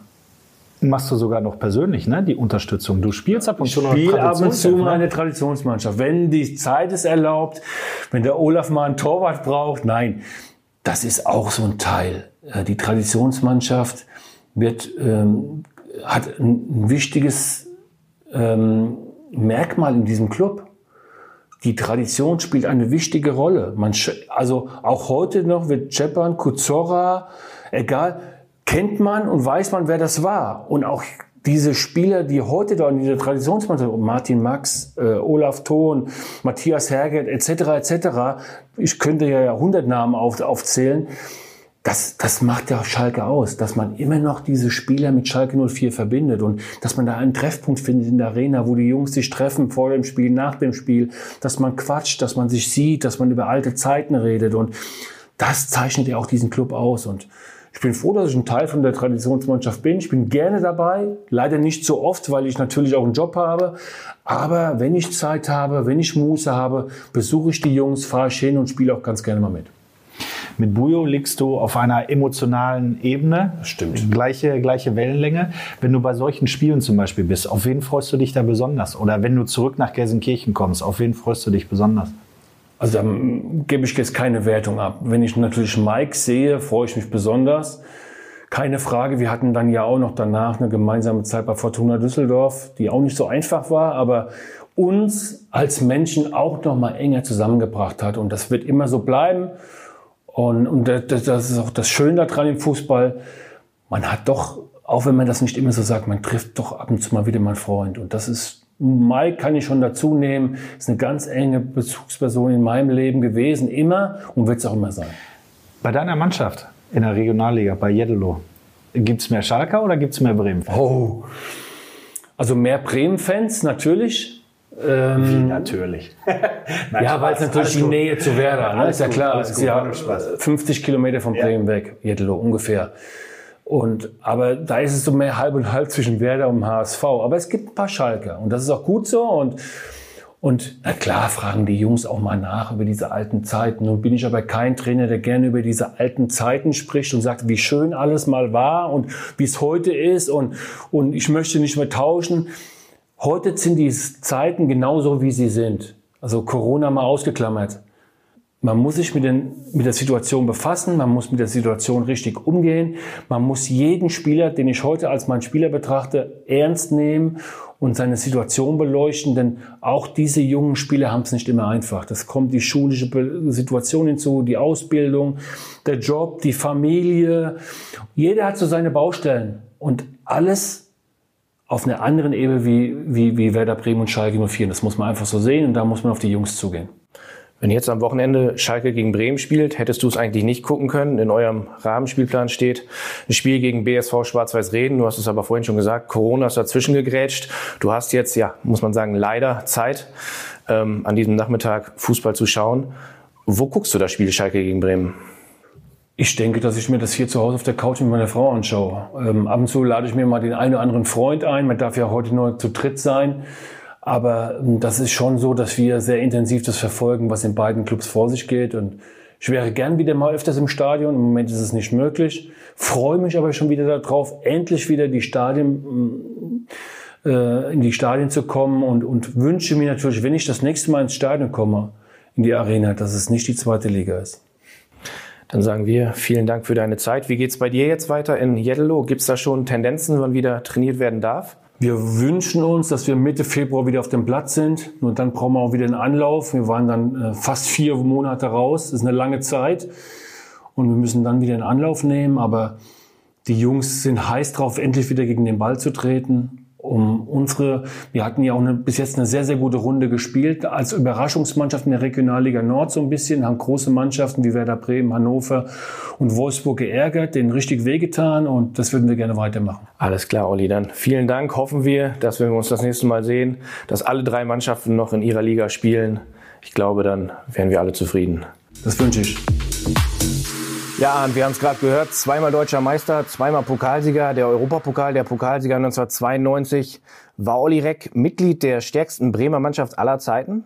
Also schwer zu, schwer zu vergleichen, weil wir hatten im, äh, in der Zeit nach dem Doublesieg eine Mannschaft mit Miroslav Klose, die in der Champions League gespielt hat, mit Johann Miku, mit Diego später und so weiter. Ähm, es ist immer schwer, Mannschaften aus verschiedenen Jahrzehnten zu vergleichen, aber es ist auf jeden Fall ähm, ja, die bis heute erfolgreichste Mannschaft, die äh, tatsächlich eine Zeit lang jedes Jahr einen Titel gewonnen hat, 91 Pokalsieger, 92 Europacup, 93 Meister, 94 wieder Pokalsieger, also es ist schon eine, eine Wahnsinnszeit gewesen und er war ein, ein ganz wichtiger Baustein. Ja, er hat uns auf jeden Fall auch verraten, dass ihr beide euch kennt und deshalb hat er auch einen kleinen Gruß für dich aufgenommen. Hören wir doch mal rein. Ahnt dir natürlich als alter Weggefährte aus alten Bremer Zeiten äh, alles Gute für die, für die nahe Zukunft, dass du gesund bleibst ich kann mich noch gut erinnern unsere gemeinsame Zugfahrten, wenn ich von Bremen nach Recklinghausen mit dem Zug gefahren bin und du nach Köln zum WDR. Da haben wir uns ab und zu mal ausgetauscht im Zug. Äh, die Zeiten sind leider vorbei. Du bist immer noch beim WDR ab und zu mal tätig, aber auch immer noch bei Werder tätig. Ähm, ich sage dir, ähm, ein schönes Spiel gegen Schalke, dass wir beide was zum, zum Jubeln haben nach dem Spiel. Wichtiger wäre aber, dass wir am Ende der Saison beide in der, in der ersten Liga sind. Das, das wünschen wir uns natürlich gegenseitig. Danke. ich, ich freue mich sehr über den Gruß, dass wir beide was zum Jubeln haben. Ist ganz, ganz schwer umzusetzen für Samstag, muss ich ganz ehrlich sagen. Aber es ist interessant, dass er diese Zuggeschichte erwähnt, ähm, weil die hatte ich schon fast verdrängt. Es ist tatsächlich so gewesen, dass wir uns wirklich in einem solchen Zug auch kennengelernt haben. Das heißt, äh, ich kannte ihn natürlich, weil ich war äh, äh, wirklich Fan zu der Zeit, als er im Tor stand. Ähm, er kam, da war ich glaube ich 19 oder so, aber da war ich wirklich, da war ich noch nicht beim Radio, da war ich reiner Fan und äh, äh, wir haben tatsächlich vorher nie miteinander gesprochen und dann haben wir uns mehrmals in diesem Zug getroffen. Das war immer der gleiche, die gleiche Zugverbindung, sonntagsabends von Bremen nach äh, in, in, nach NRW. Und es war meistens im Speisewagen, wo wir uns getroffen haben. Und dann äh, hat er mich irgendwann mal angesprochen und sagte, äh, Günther Hermann hat mir erzählt, ihr kennt euch. Und äh, er ist wohl mit Günther Hermann, unserem auch ehemaligen Spieler, gut befreundet. Und mit dem hatte ich direkt vorher mal irgendwann beruflich zu tun. Und dann haben wir uns wirklich mehrmals in diesem Zug getroffen und es war immer, immer sehr schön. Es war äh, tatsächlich ist, ähm, aber das werdet ihr wahrscheinlich ähnlich sehen, ist Oliver Reck einer der, der nettesten und geradesten Menschen, die einem je in diesem Geschäft begegnet sein können. Und ähm, das ist wirklich ganz, ganz toll gewesen immer und hat viel Spaß gemacht. Ich bedauere, dass ich tatsächlich äh, ihn nicht mehr beruflich erlebt habe, weil als ich Stadionsprecher war, da war er schon weg. Da hat äh, 2001 er bei euch gewirkt. Diesen Charakter immer geradeaus, offen, ehrlich, das hat den ja auch ausgemacht und ähm, der hatte ein paar Anlaufschwierigkeiten in Gelsenkirchen auf Schalke, aber dann haben ihn eigentlich die Leute ins Herz geschlossen, weil er genauso war und das passt ja wie Faust aufs Auge ins Ruhrgebiet. Wie stelle ich mir denn dann, wenn ihr euch im Zug kennengelernt habt, solche Gespräche überhaupt erstmal mit dir und Olirek vor? Habt ihr über Frau, Freundin, Familie oder ausschließlich nur Fußball gesprochen? Ausschließlich Fußball. Ähm, na gut, ich, er wollte halt wissen, wo ich hinfahre und er hat mir erzählt, was er gerade macht und so weiter. Aber ähm, äh, das ist im Übrigen auch eine Sache, die sich manche Leute auch falsch vorstellen. Es ist wirklich so, dass auch wenn ich ähm, tatsächlich sehr eng mit den Vereinen zu tun habe und durch meine Sendung auch mit vielen Gesprächspartnern eng zu tun habe und sich auch Freundschaften entwickelt haben mit Menschen, die äh, in der Bundesliga arbeiten, ähm, es ist trotzdem so, dass ich für mich merke, ich höre nie auf Fan zu sein. Also ich habe immer diese diese Fansicht und ich bin immer, äh, es ist für mich immer toll, äh, mit mit jemandem aus, aus aus der Bundesliga ins Gespräch zu kommen. Das wird für mich nie aufhören, aufregend zu sein, weil ich da immer, da bin ich dann plötzlich immer wieder der kleine Junge, der Panini-Bilder sammelt. Also es ist, äh, das geht nie weg, diese diese Faszination. Und ich glaube, es ist ganz toll, dass der Fußball einem das bietet, dass man sich diese Leidenschaft, die man als Kind schon entwickelt, auch als erwachsener Mann noch bewahren kann und äh, dass man die bis, bis an sein Lebensende eigentlich erpflegen kann. Also das ist für mich eine der, der, der wertvollsten Dinge des Fußballs. Und deswegen ist es aber auch so, ein Gespräch zwischen Oliver Reck und mir damals im Zug war mit Sicherheit nicht distanziert, geschäftig, professionell, sondern ich glaube, dass ich da mit leuchtenden Augen gesessen habe und dachte, toll, kannst du mal mit Oliver Reck reden. Super.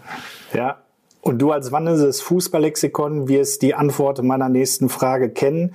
Es recht ähm, bei der Tatsache, dass du natürlich als Fußballfan und so euphorisch wie du dich gerade selbst beschrieben hast, 2017 bei einem 4 zu 4 in einem Derby von der Couch geflogen bist, als auch ein ehemaliger, den du kennst, ähm, das entscheidende Tor gemacht hat und Derbyheld wurde. Wir sprechen von Arndt. Naldo. Selbstverständlich. Naldo. Großartig, weil das, das Witzige ist, dass alles, was ich gerade über Oliver Reck gesagt habe, kann man natürlich auch über Naldo sagen. Auch das ist ein herausragender Mensch und ein jemand, der, äh, das merkt man ja unter anderem daran, dass er tatsächlich, ich glaube, er wurde über ähnlich, ähnlich wie dann bis letztes Jahr bei uns Claudio Pizarro. Er ist jemand, der überall vereinsübergreifend gemocht wurde.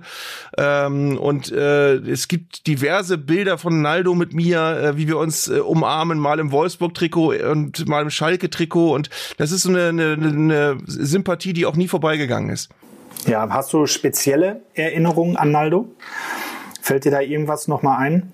Ja, ich habe äh, mehrere, die, die sehr speziell sind. Jetzt erwähne ich zum dritten Mal meinen Sohn, weil es gibt einen Imagefilm von Werder Bremen, äh, in dem mein Sohn eine Rolle spielt. Mein Sohn ist ein damals, glaube ich, siebenjähriger Werder-Fan, der in der Kurve steht. Und äh, ein Teil dieses Imagefilms ist, dass Naldo nach dem Spiel zu ihm in die Kurve geht und ihm sein Trikot schenkt. Und mein Sohn äh, sein Glück kaum fassen kann. Und das sind wirklich sehr rührende Bilder. Und dieses Video habe ich wiederum vor zweieinhalb Jahren nochmal gezeigt, als Naldo äh, von Elf Freunde ausgezeichnet worden ist als Spieler der Saison. Ähm, da gab es eine Ehrung in Köln und äh, Naldo war da und ich durfte die Laudatio halten und habe dann gedacht, komm, jetzt zeigst du dieses Video. Und ich habe, ähm, das war das letzte Mal auch bislang, dass ich mich länger mit ihm unterhalten konnte. Und es war aber ein wunderschöner Abend. Und äh, ich weiß auch genau, in der Laudatio war es so, dass ich äh, tatsächlich damals, und das war auch gar nicht ja jetzt nun völlig abwegig, davon geträumt habe, Mensch, vielleicht spielt er ja irgendwann nochmal in Bremen. Wenn der Vertrag auf Schalke ausläuft, da konnte diese Monaco-Episode noch niemand erahnen. Und äh, ähm, damals war der so bärenstark, dass ich ums Verrecken nicht gedacht hätte, dass Schalke ihn über kurz oder lang entsorgt. Das hätte ich mir damals überhaupt nicht vorstellen können. Ähm, und äh, da war wirklich, ich habe ihm dann tatsächlich unter großem Gelächter des Publikums gesagt, dass man an Claudio Pizarro sieht, dass man sehr lange bei Werder Bremen spielen kann und dass es egal ist, wann er kommt, aber es wäre schön, wenn er nochmal wieder käme. Ja, er ist auf jeden Fall ein Typ, der überall beliebt ist und äh, wie du sagst, der sehr offen ist, der sehr ehrlich ist, der immer gut gelaunt ist. Und wir haben ihn getroffen und mit ihm über seine Erinnerungen an die Zeit in Bremen gesprochen. Da hat er uns einiges erzählt. Ja, Naldo, schön, dass du die Zeit für uns nimmst äh, in dieser Woche, in dieser wichtigen Woche für uns. Am Wochenende steht für uns, besonders für dich, ein ganz besonderes Spiel an. Wir spielen gegen Werder Bremen, deinen ehemaligen Verein. Hast du denn noch Kontakt zu ehemaligen Mitspielern oder Verantwortlichen von Werder? Ja, ich habe immer noch Kontakt mit äh, Clemens Fritz, mit äh, Frank Baumann, Jim Borowski äh, ist immer noch da und ja, ich habe nur schöne Erinnerungen äh, aus Bremen. Ich war sieben Jahre dort und äh, und ich habe sowieso viele Freunde, äh, dass sie noch in, in Bremen leben und ja, ich ich habe immer immer Kontakt behalten. Hast du denn die letzten Jahre auch immer verfolgt, wie es bei Bremen sportlich gelaufen ist und auch die Daumen gedrückt? Ja, immer, immer. Und äh, wie ich habe schon gesagt, ich habe viele Kontakt mit, mit damalig Bremen, mit, äh, äh dass sie jetzt nicht, nicht mehr spielen, aber die hat eine wichtige Aufgabe. Äh, und ich verfolge immer, ich drücke Bremen immer die Daumen. Und letzte, letzte Saison war war nicht so gut, äh, aber äh, ich hoffe, dass Bremen äh, gelernt haben mit, mit, mit äh, solche, solche Situationen und ich wünsche sowieso Bremen nur das Beste. Als du in Bremen gespielt hast, war die Mannschaft recht erfolgreich. Du bist 2005 dahin gewechselt. Als ganz, ganz junger Spieler kamst du aus Brasilien, warst der deutschen Sprache noch nicht mächtig. Und du hast uns in einem Schalke-TV-Interview vor einigen Monaten mal verraten, dass es da so ein ganz bestimmtes Einstandsritual gab. Kannst du uns das nochmal näher bringen? Ich weiß nicht mehr, ob, ob noch heutzutage äh, Bremen, Bremen macht, äh, aber das war sehr bekannt, dass jeder neue Spieler äh, über den Einstand muss äh, trinken mit, mit den alten Spielern. Und damals, ich denke, das war ein Kader 28 oder 30 alte Spieler und dann ich muss jede, mit jedem äh, Spieler einen Schnaps trinken. Am Ende war sowieso am Boden. Aber das war sowieso der Ritual in Bremen und alle muss, muss akzeptiert und muss das machen. Ohne, ohne Tricks, keinen unterm Tisch fallen lassen? Ohne Tricks, weil das war sehr, sehr schwer, etwas faul zu gehen, zu gehen, aber ja, aber das, das, war, das war richtig, das war wichtig, das war auch für die Mannschaft sehr, sehr lustig und so, so, die, die, so war die, die Mannschaft auch, auch geschlossen. Ne? Das war sehr wichtig für uns, war, war viele, viele gute Spieler dabei, Nationalspieler. Äh, aber am Abend, am Abend war, war, war auch viele lustige äh, Situationen dabei. Wie bist du nach Hause gekommen? Hat dich deine Frau abgeholt oder nee, hast du richtig Ärger gekriegt zu Hause? Ja, natürlich, weil mein, mein Sohn war ähm, zwei Wochen Jahre alt und, und ich war mit Taxi mit meinem Dolmetscher, aber ich habe viele gekämpft, aber dass ich schon äh, zu Hause ankam, war, war, schon, war schon fertig. Ich habe sowieso in Toilette geschlafen, weil ich konnte nicht, ich konnte nicht mehr bewegen. Äh, und der nächste Tag äh, sowieso war viel Kopfschmerz und über, ja, in zwei Tagen war schon, schon alles weg. Und, aber das haben wir sowieso viel erzählt über die, die, die Nacht. Wunderbar, wunderbar. Wie kam der Wechsel damals eigentlich zustande? Ja, das, äh, meine Karriere war auch äh, sehr, sehr schnell, weil ich war mit 18 bei, bei einem Amateurverein und dann mit 21 schon erste äh, Liga in Brasilien gespielt und, und schon nach ein Jahr später nach, nach Bremen ne? und Champions League gespielt mit, mit bekannte Spieler sowieso, äh, Miroslav Klose, äh, Joachim Miku, äh, Frank Baumann, Thorsten Frings, alles Nationalspieler. Das war für mich eine Herausforderung und, und aber ich habe mich äh, sehr konzentriert über meine, meine Aufgaben und ich habe jeden Tag mit, äh, mit die, die Erfahrungsspiele gelernt. Sieben Jahre hast du insgesamt äh, das Werder-Trikot getragen, warst da Publikumsliebling. Was sind so deine schönsten Erinnerungen an Bremen? Ja, die Fans sowieso leben äh, äh, Werder Bremen. Ne? Äh, die Warte auf die Wochenende kommt, dass die ins Stadion gehen. Ne? Die Stadt sowieso ist nicht so groß, aber äh, die Leute sind so nett und die Leute sind, äh, sind Fußballfans und in dieser Stadion sowieso die Atmosphäre ist, ist immer, immer gut, ist immer ausverkauft und äh, ich habe nur, nur schöne Erinnerungen aus, aus Bremen. Hättest du damals gedacht, dass du heute immer noch in Deutschland bist, unabhängig jetzt von deiner Station in Monaco, aber 16 Jahre? Ganz ehrlich nicht ja, und, äh, und geht sehr schnell.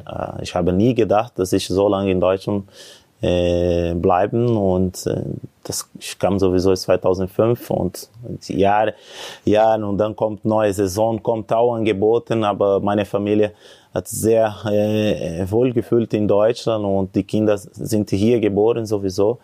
Deutschland ist meine zweite Heimat und ich fühle und meine Familie fühlt sehr wohl hier. Ja, wir finden es auf jeden Fall schön, dass du wieder hier bist als Mitglied des Trainerstabs seit einigen Monaten. Eine völlig neue Rolle für dich. Was macht dir am meisten Spaß und was hat dich auch am meisten überrascht? Ja, dass ich äh, der de Telefon ankam und, und Jochen hat mir gefragt, ob ich diese Rolle äh, äh, angenommen und äh, ich war äh, mit intensiven Gespräch mit meiner meine Frau und sie hat auch gesagt, das ist eine eine Möglichkeit äh, für dich, dass du etwas Neues äh, äh, zu lernen und du kennst sowieso die Spieler auf Schalke und äh, ja, und nächste Tage ich bin hier geflogen und das ist alles neu für mich, aber das macht sehr, sehr Spaß, weil äh, die Jungs, die Jungs sind sehr, sehr äh, nett, die Jungs akzeptiert, was wir als Trainerteam sagen und die, die, die wollen immer verbessern. Gerade die Situation auf Schalke ist nicht einfach, aber in Schwierigkeiten du lernst mehr als, als in guter Zeit. Und deswegen ich versuche jeden Tag etwas beibringen und, und die, die, die Mannschaft wieder Vertrauen geben, äh, dass die auf dem Platz wieder eine gute Leistung zeigen. Du warst ja schon als Spieler hier ein sehr erfahrener Spieler, an dem sich viele junge Talente orientiert haben, der viel geredet hat. Das machst du jetzt auch als Trainer. Ähm, ist es so, dass, dass du den Jungs auch nochmal positive Vibes geben kannst? Man hat es nach dem Spiel gegen Hoffenheim gesehen vor zwei, drei Wochen, als du nach dem Spiel äh, Ralf Fährmann halb durchs Stadion getragen hast, als das äh, Matthew das eine Tor gemacht hat, äh, bist du aufgesprungen, fast auf den Platz gerannt. Also man hat richtig gesehen, wie du es lebst. Ja, äh, ich bin immer ein positiver Mensch ja? äh, und die Jungs äh, weiß, dass ich immer immer für, für die da äh, sein und immer ein paar Tipps geben und, und vor allem die, die jungen Spieler, äh, die Matthew sowieso, äh, dass die alles, alles gesagt, dass ja, äh, es, es, das reicht nicht für die Bundesliga, aber wir haben gesehen im Training, was, was er an ihm stecken und er hat äh, schon ein paar Tore geschossen im Training, der Tieflaufwegen, er hat ein paar Sachen, dass die, die, äh, dass die, die, die er sehr, sehr gut macht. Und, und Half Fermer, ich kenne ihn seit lange schon. Das war auch nicht einfache Zeit für ihn, dass der einmal Nummer eins und dann nicht mehr und dann wieder zurück. Und Fermer ist ein, ein toller Mensch und, und ein toller Torwart. Und, und deswegen, ne, ich versuche immer, immer positiv sein und immer dafür die, die, die, die Mannschaft. Und das ist, das ist auch wichtig und ich habe mich riesen gefreut, dass die, dass die wieder gewonnen haben, weil jetzt, man sieht, man merkt, dass jeden Tag, die, die, die kommt hier und jetzt ist nicht mehr mit einem, einem Rucksack, ne, im Gewicht. Das ist jetzt äh, einfach freier Kopf und so soll es äh, sein und, und der Weg ist arbeiten, jeden Tag und, und und schnell wie möglich aus die, diese, diese Situation raus. Als Teil des Trainerteams achtest du ja auch immer auf den nächsten Gegner, schaust die Fußballspiele an, schaust dir die Stärken und Schwächen an. Ist es so, auch wenn du jetzt unter der Woche mal Fußball guckst, dass du ganz anders guckst, als wie du das als Spieler gemacht hast? Ja, auf jeden Fall. Jetzt du, du, du, du hast äh, mehr Details. Äh, und und ich, ich bin immer in Austausch mit, mit, äh, mit der, der, der Co-Trainer, mit Ono sowieso, ein super Kerl.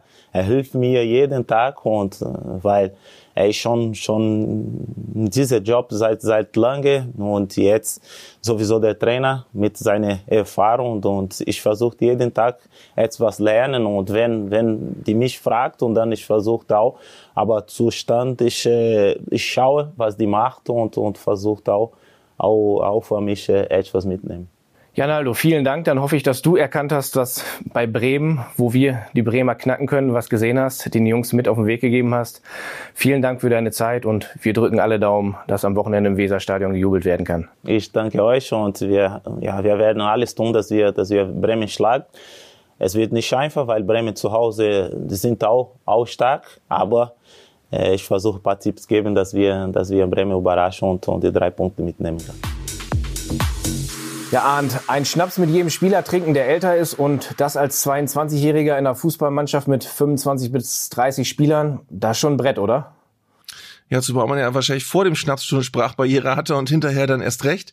Ähm, nein, es ist, es ist wirklich, äh, man, man neigt immer dazu, über solche Leute äh, Nettes zu sagen, wenn sie in so einem Kontext auftauchen. Aber Naldo ist tatsächlich, ähm, ich glaube, über den gibt es keine zwei Meinungen. Es ist, äh, und es ist bei ihm auch nicht oberflächlich. Es ist nicht so, dass der äh, äh, rumläuft und versucht, everybody's darling zu sein, sondern es ist einfach ein sehr, sehr lieber Mensch. Also man, man merkt es ja auch an der Art und Weise, wie er sich äh, über seine Ex-Vereine äußert, wie er sich über seinen aktuellen Verein äußert geäußert, wie er wieder zurückgekommen ist nach Schalke. Ähm, man merkt, dass bei dem ganz viel Herz am Start ist und sowas finde ich toll. Und Arndt, du hast es gerade gesagt, ähm, er schafft es, in jedem Verein positiv gesehen zu werden. Naldo darf sagen, dass er in Wolfsburg eine tolle Zeit hatte hier in Gelsenkirchen. Naldo darf auch sagen, dass er eine tolle Zeit in Bremen hatte. Und jeder Schalke-Fan sagt, ja, hat er recht, toller Mann. Ja, das Bizarre bei Naldo ist, dass er damals aus Bremen nach Wolfsburg verkauft worden ist für, ich glaube, etwas über drei Millionen Euro äh, von Klaus Allofs damals noch als Manager. Und äh, wir haben ihm viele Tränen hinterher geweint, aber es hieß auch, der hat ein vollkommen kaputtes Knie. Es ist gut, dass wir noch drei Millionen für den gekriegt haben. Der wird nicht, der wird nicht mehr lange spielen. Und ich glaube, er hat danach noch 250 Bundesligaspiele gemacht oder so. Also ähm, nicht ganz, aber äh, das war, das war eine, eine, ja, ein sehr trauriger Abschied damals. Vielleicht hat dir Naldo genau deshalb auch nochmal schöne Grüße ausgerichtet, die wir dir hier jetzt übermitteln wollen. Er ist ein, ein toller Mensch äh, und ja, dass wir äh, auf den Platz gehen und, und er war immer da und äh, ich erinnere mich immer noch, er, der, der war immer, immer ein netter Kerl äh, und ich hoffe, dass er, dass er gesund bin und dass er gesund bleibt und seine Familie auch als diese Schwierigkeit. Und ich hoffe, dass wir, dass wir in Zukunft mal, mal treffen und, und einen Kaffee trinken, weil ja, in sieben Jahren äh, und äh, fast jede Woche, dass wir, dass wir getroffen auf dem Platz und nur schöne Erinnerungen und ich wünsche ihm alles gut, aber ich hoffe, dass, dass wir ärgern äh, am Wochenende, dass wir schlagen Bremen und, und ja. Und nächste Woche, die, die, die werden wieder, wieder, wieder gewinnen. Aber, aber am Samstag, wir sollen, wir sollen drei Punkte nehmen. ja, das glaube ich wohl. Anzeigler ist bekannt für seinen schönen, suffisanten Humor. Ähm, hast du einen kleinen Gruß an ihn? Ja, ja, mein Gruß ist sowieso, dass er er mir äh, als Deutscher bekannt gegeben, dass Nana Naldo. Ja, äh, ich bedanke ihm, weil das war nicht nur in Bremen und dann kam sowieso in Wolfsburg äh, wegen ihm und auf Schalke sowieso, äh, wie ich habe schon gesagt. Samstag äh, leider die drei Punkte bleibt bei uns und in Zukunft ich hoffe, dass wir, dass wir wieder wieder treffen und, und in, in normale Leben zurückkommen wegen Corona jetzt und dass wir ein bisschen, ein bisschen Quatsch. Und er für mich ein paar Tipps geben kann. das Schöne an Naldo ist, dass man dem einfach auch abnimmt, dass der das wirklich ernst meint und dass der wirklich, äh, es, es gibt Bundesligaspieler, äh, ich kann das vielleicht im Fall eines Spielers nennen, der schon lange nicht mehr bei uns ist.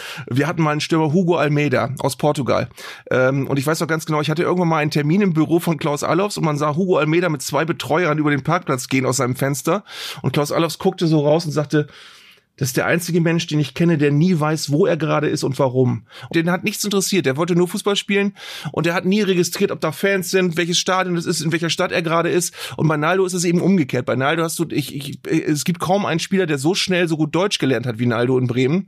Äh, und äh, du merkst einfach wirklich, dass da ganz viel Identifikation da war und äh, ja, und wie gesagt, es, also es gibt auch kaum einen Werder-Spieler, äh, mit dem ich so so netten Kontakt hatte über all die Jahre. Es, es gibt auch ein, ein Bild, was hier groß bei mir hängt, wo er mir gerade nach dem Pokalsieg auf dem Rathausbalkon ein großes Glas Bier über den Kopf gießt und sich sehr freut darüber über den Moment.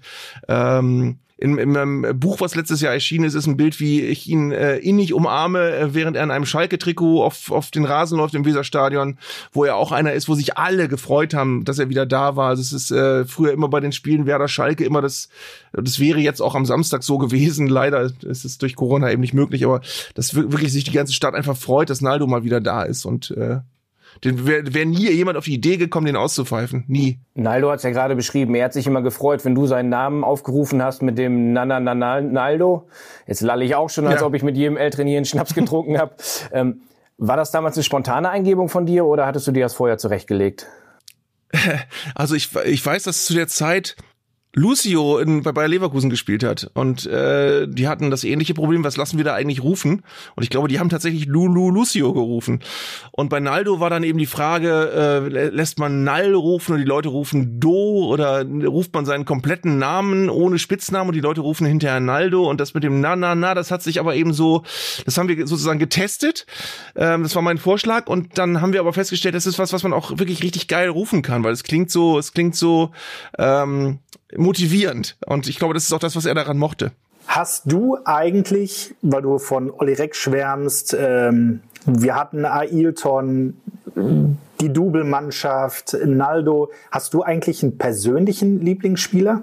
Ich muss also zunächst darauf hinweisen, wir haben über Oliver Reck gesprochen, aber wir hatten ja auch noch Frank Rost und wir hatten äh, andersrum Dieter Bodensky, der in Bremen wiederum als Ex-Schalker eine Riesennummer geworden ist. Also schon interessant, was die Torhüter-Geschichte für Querverbindungen zwischen beiden Vereinen äh, hergestellt hat.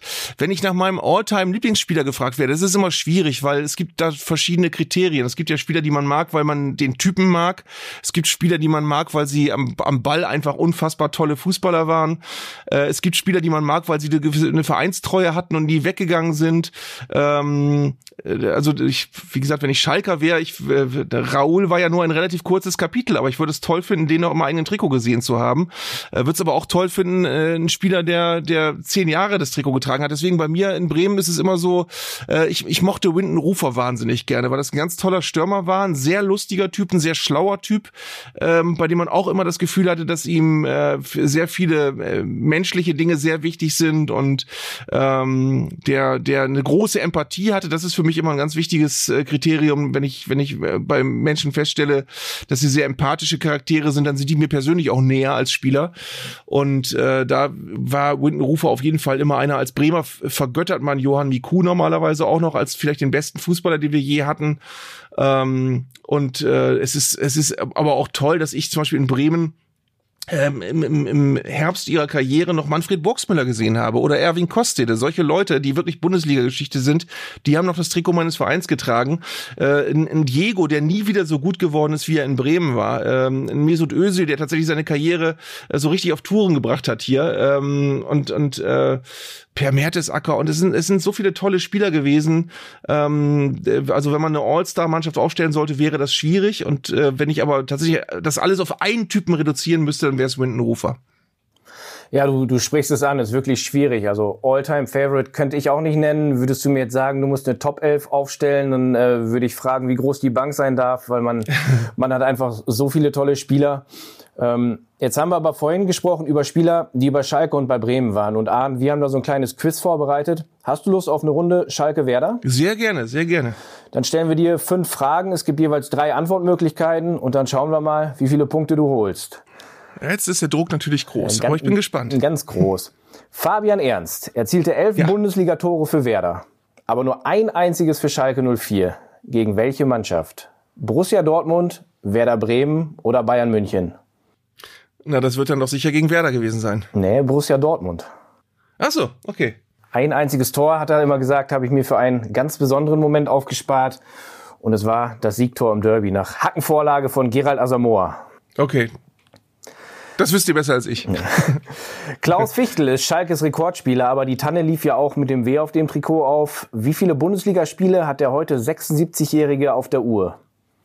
455, 504 oder 552? Ähm, ich würde auf 504 tippen. Nee, so 552. Tatsächlich. Also, ich hoffe, dass ihr diese Fragen alle rausschneidet hinterher, aber mal gucken. Ja, wir können auch nochmal neu ansetzen und du beantwortest richtig. Oder ihr lasst mir Zeit, um eben schnell zu googeln. Na gut, äh, vor allen Dingen, vor allen Dingen, was ich noch dazu sagen möchte, ist, äh, Klaus, äh, Klaus Fichtel äh, hat ja noch eine Zweitligasaison in Bremen gespielt. Also ohne die wären es fast 600 Spiele gewesen am Ende. Ähm, das war eine, war eine Zweitliga-Nord-Saison, äh, in der er 40 Spiele, glaube ich, gemacht hat für Werder Bremen. Also wenn die noch oben drauf kämen, dann wäre es noch eine noch tollere Zahl geworden. Und auch das ist übrigens, weil ich eben Erwin Kostet und Manfred Burgsmüller genannt habe, auch das war toll, den noch zu sehen, Klaus Fichtel hier. Ja, der hat hier auch bei uns in der Traditionself, also ist er immer noch als Trainer dabei, aber der hat auch mit Ende 60 stand er hier noch 40 Minuten auf dem Platz und hat die Menschen begeistert mit seinem, mit seinem guten Auge. Es war nicht mehr ganz so laufstark gewesen, aber was er am Ball noch konnte und, und wie er die Bälle gespielt hat, das war schon einzigartig. Ja, das war ja in seiner in, in, seiner- in der Endphase seiner Profikarriere auch so. Das war ja egal, ob er viel lief oder nicht. Der stand immer richtig. Also war toll. Dann kommen wir zur nächsten Frage. Lukas Schmitz spielte von 2009 bis 2011 auf Schalke, danach drei Jahre in Bremen. Für welchen Verein läuft er heute auf? Ist es KV Ostende, VVV Venlo oder der SCR Alltag? Alltag ist es, oder? Es ist Venlo. Aber er war in Österreich, verdammt. Beim Wolfsberger AC. doch- ja, na gut. Das ist dasselbe. Ja. Okay, nächste Frage. Franco Di Santo stürmte in der Bundesliga für Werder und Schalke. Zuvor war er in England am Ball. Zu welchem Verein war er im Januar 2008 von Audax Italiano in die Premier League gewechselt? Ist es A. Manchester City, B. der FC Chelsea oder C. der FC Liverpool? Das müsste der FC Chelsea gewesen sein. Das ist korrekt. Ist dann noch weitergezogen zu Wigan Athletic. Danach wieder ähm, FA Cup-Sieger geworden, genauso wie mit Chelsea. Und dann ging es zu Bremen. Dann kommen wir zur letzten Frage und ich finde, die hat's in sich. Ich muss zugeben, ich hätte sie nicht richtig beantworten können, aber sie schließt so die Klammer. Wir haben vorhin über Ailton gesprochen, wir haben jetzt wieder Ailton. 2004 deutscher Meister mit Werder, deutscher Pokalsieger geworden, dann zu uns gekommen, nicht ganz glücklich geworden, zu Besiktas Istanbul weitergezogen, kam aber zurück nach Deutschland und für wie viele Clubs außer Werder und Schalke war Ailton in Deutschland denn am Ball? Krieg ich da keine drei Antworten. Ja, die gebe ich dir. Ja, nee, lass, nee, nee, lass mal, lass mal, lass mal. Ich versuch mal. Auf jeden Fall noch für Duisburg, für Oberneuland, für den KfC Uerdingen, für ähm, irgendeinen so hessischen Oberligisten. Ich würde sagen für vier. Wenn ich dir jetzt die Antwortmöglichkeiten gebe, fünf, drei und zwei. Dann fünf. Du hast einen Verein ausgeklammert, als wäre der Fan beim HSV, ist er auch noch gewesen. Ach ja. Aber ich ja. muss sagen, Respekt, ich hätte drei genannt, denn äh, den FC Oberneuland und Hassia Bing, der hessische Oberligist, Hassia Bing war's, genau. die hätte ich nie und nimmer auf der Pfanne gehabt. Also wirklich starke Ausbeute, Respekt, das, das hätte ich nicht gewusst. Wenn ich an Ailton denke, dann muss ich ja mal daran denken, äh, als er sein erstes Tor hier in der Felddienstarena geschossen hat, ist er auf unser Maskottchen zugerannt und hat, Und ihm, den Kopf und abgerissen. hat ihm Erwin den Kopf abgerissen. Gibt es bei dir noch irgendwie so einen, so einen speziellen Ailton-Moment? Es gibt, es gibt in Bremen so viele Ailton-Momente. Äh, was ich liebe, ist wirklich, äh, auch das ist leider in diesen Tagen ausgefallen, es gibt äh, immer früh im Jahr, im Januar, ein Veteranenhallenturnier in Oldenburg, wo auch öfter mal Schalke übrigens teilgenommen hat und wo Ailton äh, mit- eine ganz wichtige Figur ist und wo du einfach siehst, wie viel Bock der noch hat. Und der natürlich ist er jetzt noch dicker, als er früher war, ähm, aber er ist immer noch trotzdem äh, wirklich erstaunlich schnell und äh, das, das ist so ein Turnier, da sind dann 5000 Zuschauer und die feiern den und du merkst, wie denen das runtergeht wie Öl und es ist, es ist so toll, dann ihn da im mittlerweile hohen Alter zu sehen, wie er, wie er da wirklich immer noch die, die teilweise sehr viel jüngeren Leute vernascht und ähm, eigentlich immer Torschützenkönig wird. Ähm, und ähm, ja, es ist, äh, ich habe noch ein, ein Erlebnis mit ihm, und zwar ähm, habe ich mal einen Song mit ihm aufgenommen. Äh, diesen berühmten Ailton-Song, den haben wir tatsächlich für eine Fußball-CD dann äh, äh, fertig produziert und aufgenommen und er sollte eine Strophe singen. Und er war dann im Tonstudio und es war schönes Wetter und er saß im, im Garten und hat eine Apfelschorle getrunken und war noch nicht dran und er war völlig gelangweilt. Und dann hat er aber äh, so von weit her die Musik gehört und wir haben für diese Musik tatsächlich den Fankurs im Stadion genommen, wie die Ailton, wow, singen.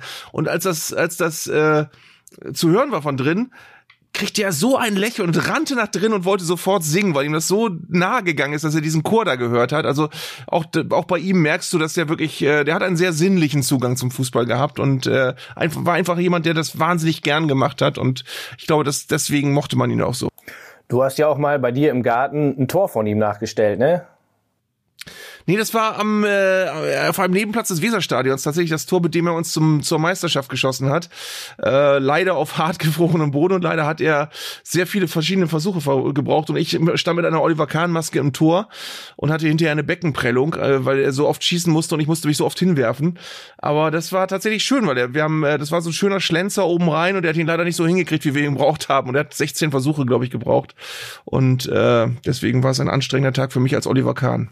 Ja, vielleicht dann wirklich einen Sonntagsschuss in dem Fall, weil er es so häufig brauchte. Vielen, vielen Dank für deine Zeit. Vielen, vielen Dank, dass du dich bereit erklärt hast, mit uns Königsblauen über die Tradition, über Grün-Weiß, Königsblau und Schalke und Bremen zu sprechen. Hat uns äh, viel, viel Spaß gemacht. Am Ende ähm, wollen wir dir keinen richtigen Tipp entlocken, aber einfach mal die Frage, wer gewinnt denn? Christian Groß oder Christian Groß? Ich hoffe nicht Christian Groß, weil unser Christian Groß ist verletzt. Äh, der wird nicht, der wird nicht auflaufen können. Äh, insofern, also ich, ich, ich weiß es nicht. Also das Ding ist, es ist eine, eine große Fallhöhe. Also wenn du als Werder aus der jetzigen Situation das Spiel eben verlieren solltest, dann holst du wirklich Schalke wieder mal richtig mit in, in die Verlosung und dann hast du deine, deine positive Stimmung der letzten Wochen ein bisschen kaputt gemacht. Deswegen, ich hoffe sehr, äh, dass wir das gewinnen, weil das wäre wirklich ein riesen Schritt für uns, wie ich eingangs schon gesagt habe. Und die Mannschaft wirkt auch mittlerweile so, so solide, dass es auch schwierig ist, äh, glaube ich, gegen Werder im Moment gerade Tore zu schießen. Und ich hoffe, dass es am Samstag auch schwierig ist. Das kannst du gerne hoffen. Das ist einer der wenigen Punkte, wo ich ein, ehrlich gesagt so ein bisschen gegen dich bin. Aber das ist, glaube ich, auch völlig normal. vielen, vielen Dank. Alles, alles Gute. Danke euch. Bleibt gesund. Ihr auch. Dankeschön. Schönes Spiel. Weißt du, was ich gerade überlege? Ob wir das Bremer Einstandsritual auch für unsere Podcasts übernehmen sollten. Schnaps trinken, bevor wir mit unseren Gästen quatschen, das könnte nach hinten losgehen. Lass uns mal dabei bleiben, dass unsere Gäste bei der Vorstellung ein Lied singen. Apropos Gäste, wir produzieren in wenigen Tagen die nächste Folge, übrigens schon die 20. Und da haben wir uns jemanden eingeladen, den sich viele von euch zuletzt immer wieder gewünscht haben. Das stimmt, aber wer das ist, verraten wir natürlich noch nicht. Hast du einen Tipp fürs Wochenende, Henrik? In Bremen sage ich, wir gewinnen 2 zu 1. Was denkst du? 1-0. Damit könnte ich auch super leben. Dann würde ich sagen, schauen wir mal, wie es ausgeht, wer von uns beiden recht hat. Wichtig ist, dass unsere Schalker das Spiel gewinnen. An dieser Stelle sage ich vielen Dank fürs Zuhören. Und vergesst aber nicht das Gewinnspiel. Wie gesagt, wir verlosen auf Facebook das Umbro Spieltagspaket, bestehend aus einem Schalke und einem Werder-Trikot. Und damit natürlich viel Spaß. Als Zeitvertreib bis zum Anpfiff im Weserstadion hört gerne weitere Folgen unseres Podcasts. Ihr findet uns auf Spotify, Soundcloud, Apple Podcast, AudioNow und Amazon Music. Abonniert uns kostenlos, dann verpasst ihr künftig keine Folge mehr. Zu finden sind wir außerdem in der offiziellen Schalke 04 App und direkt auf schalke04.de. Glück auf und bis zum nächsten Mal.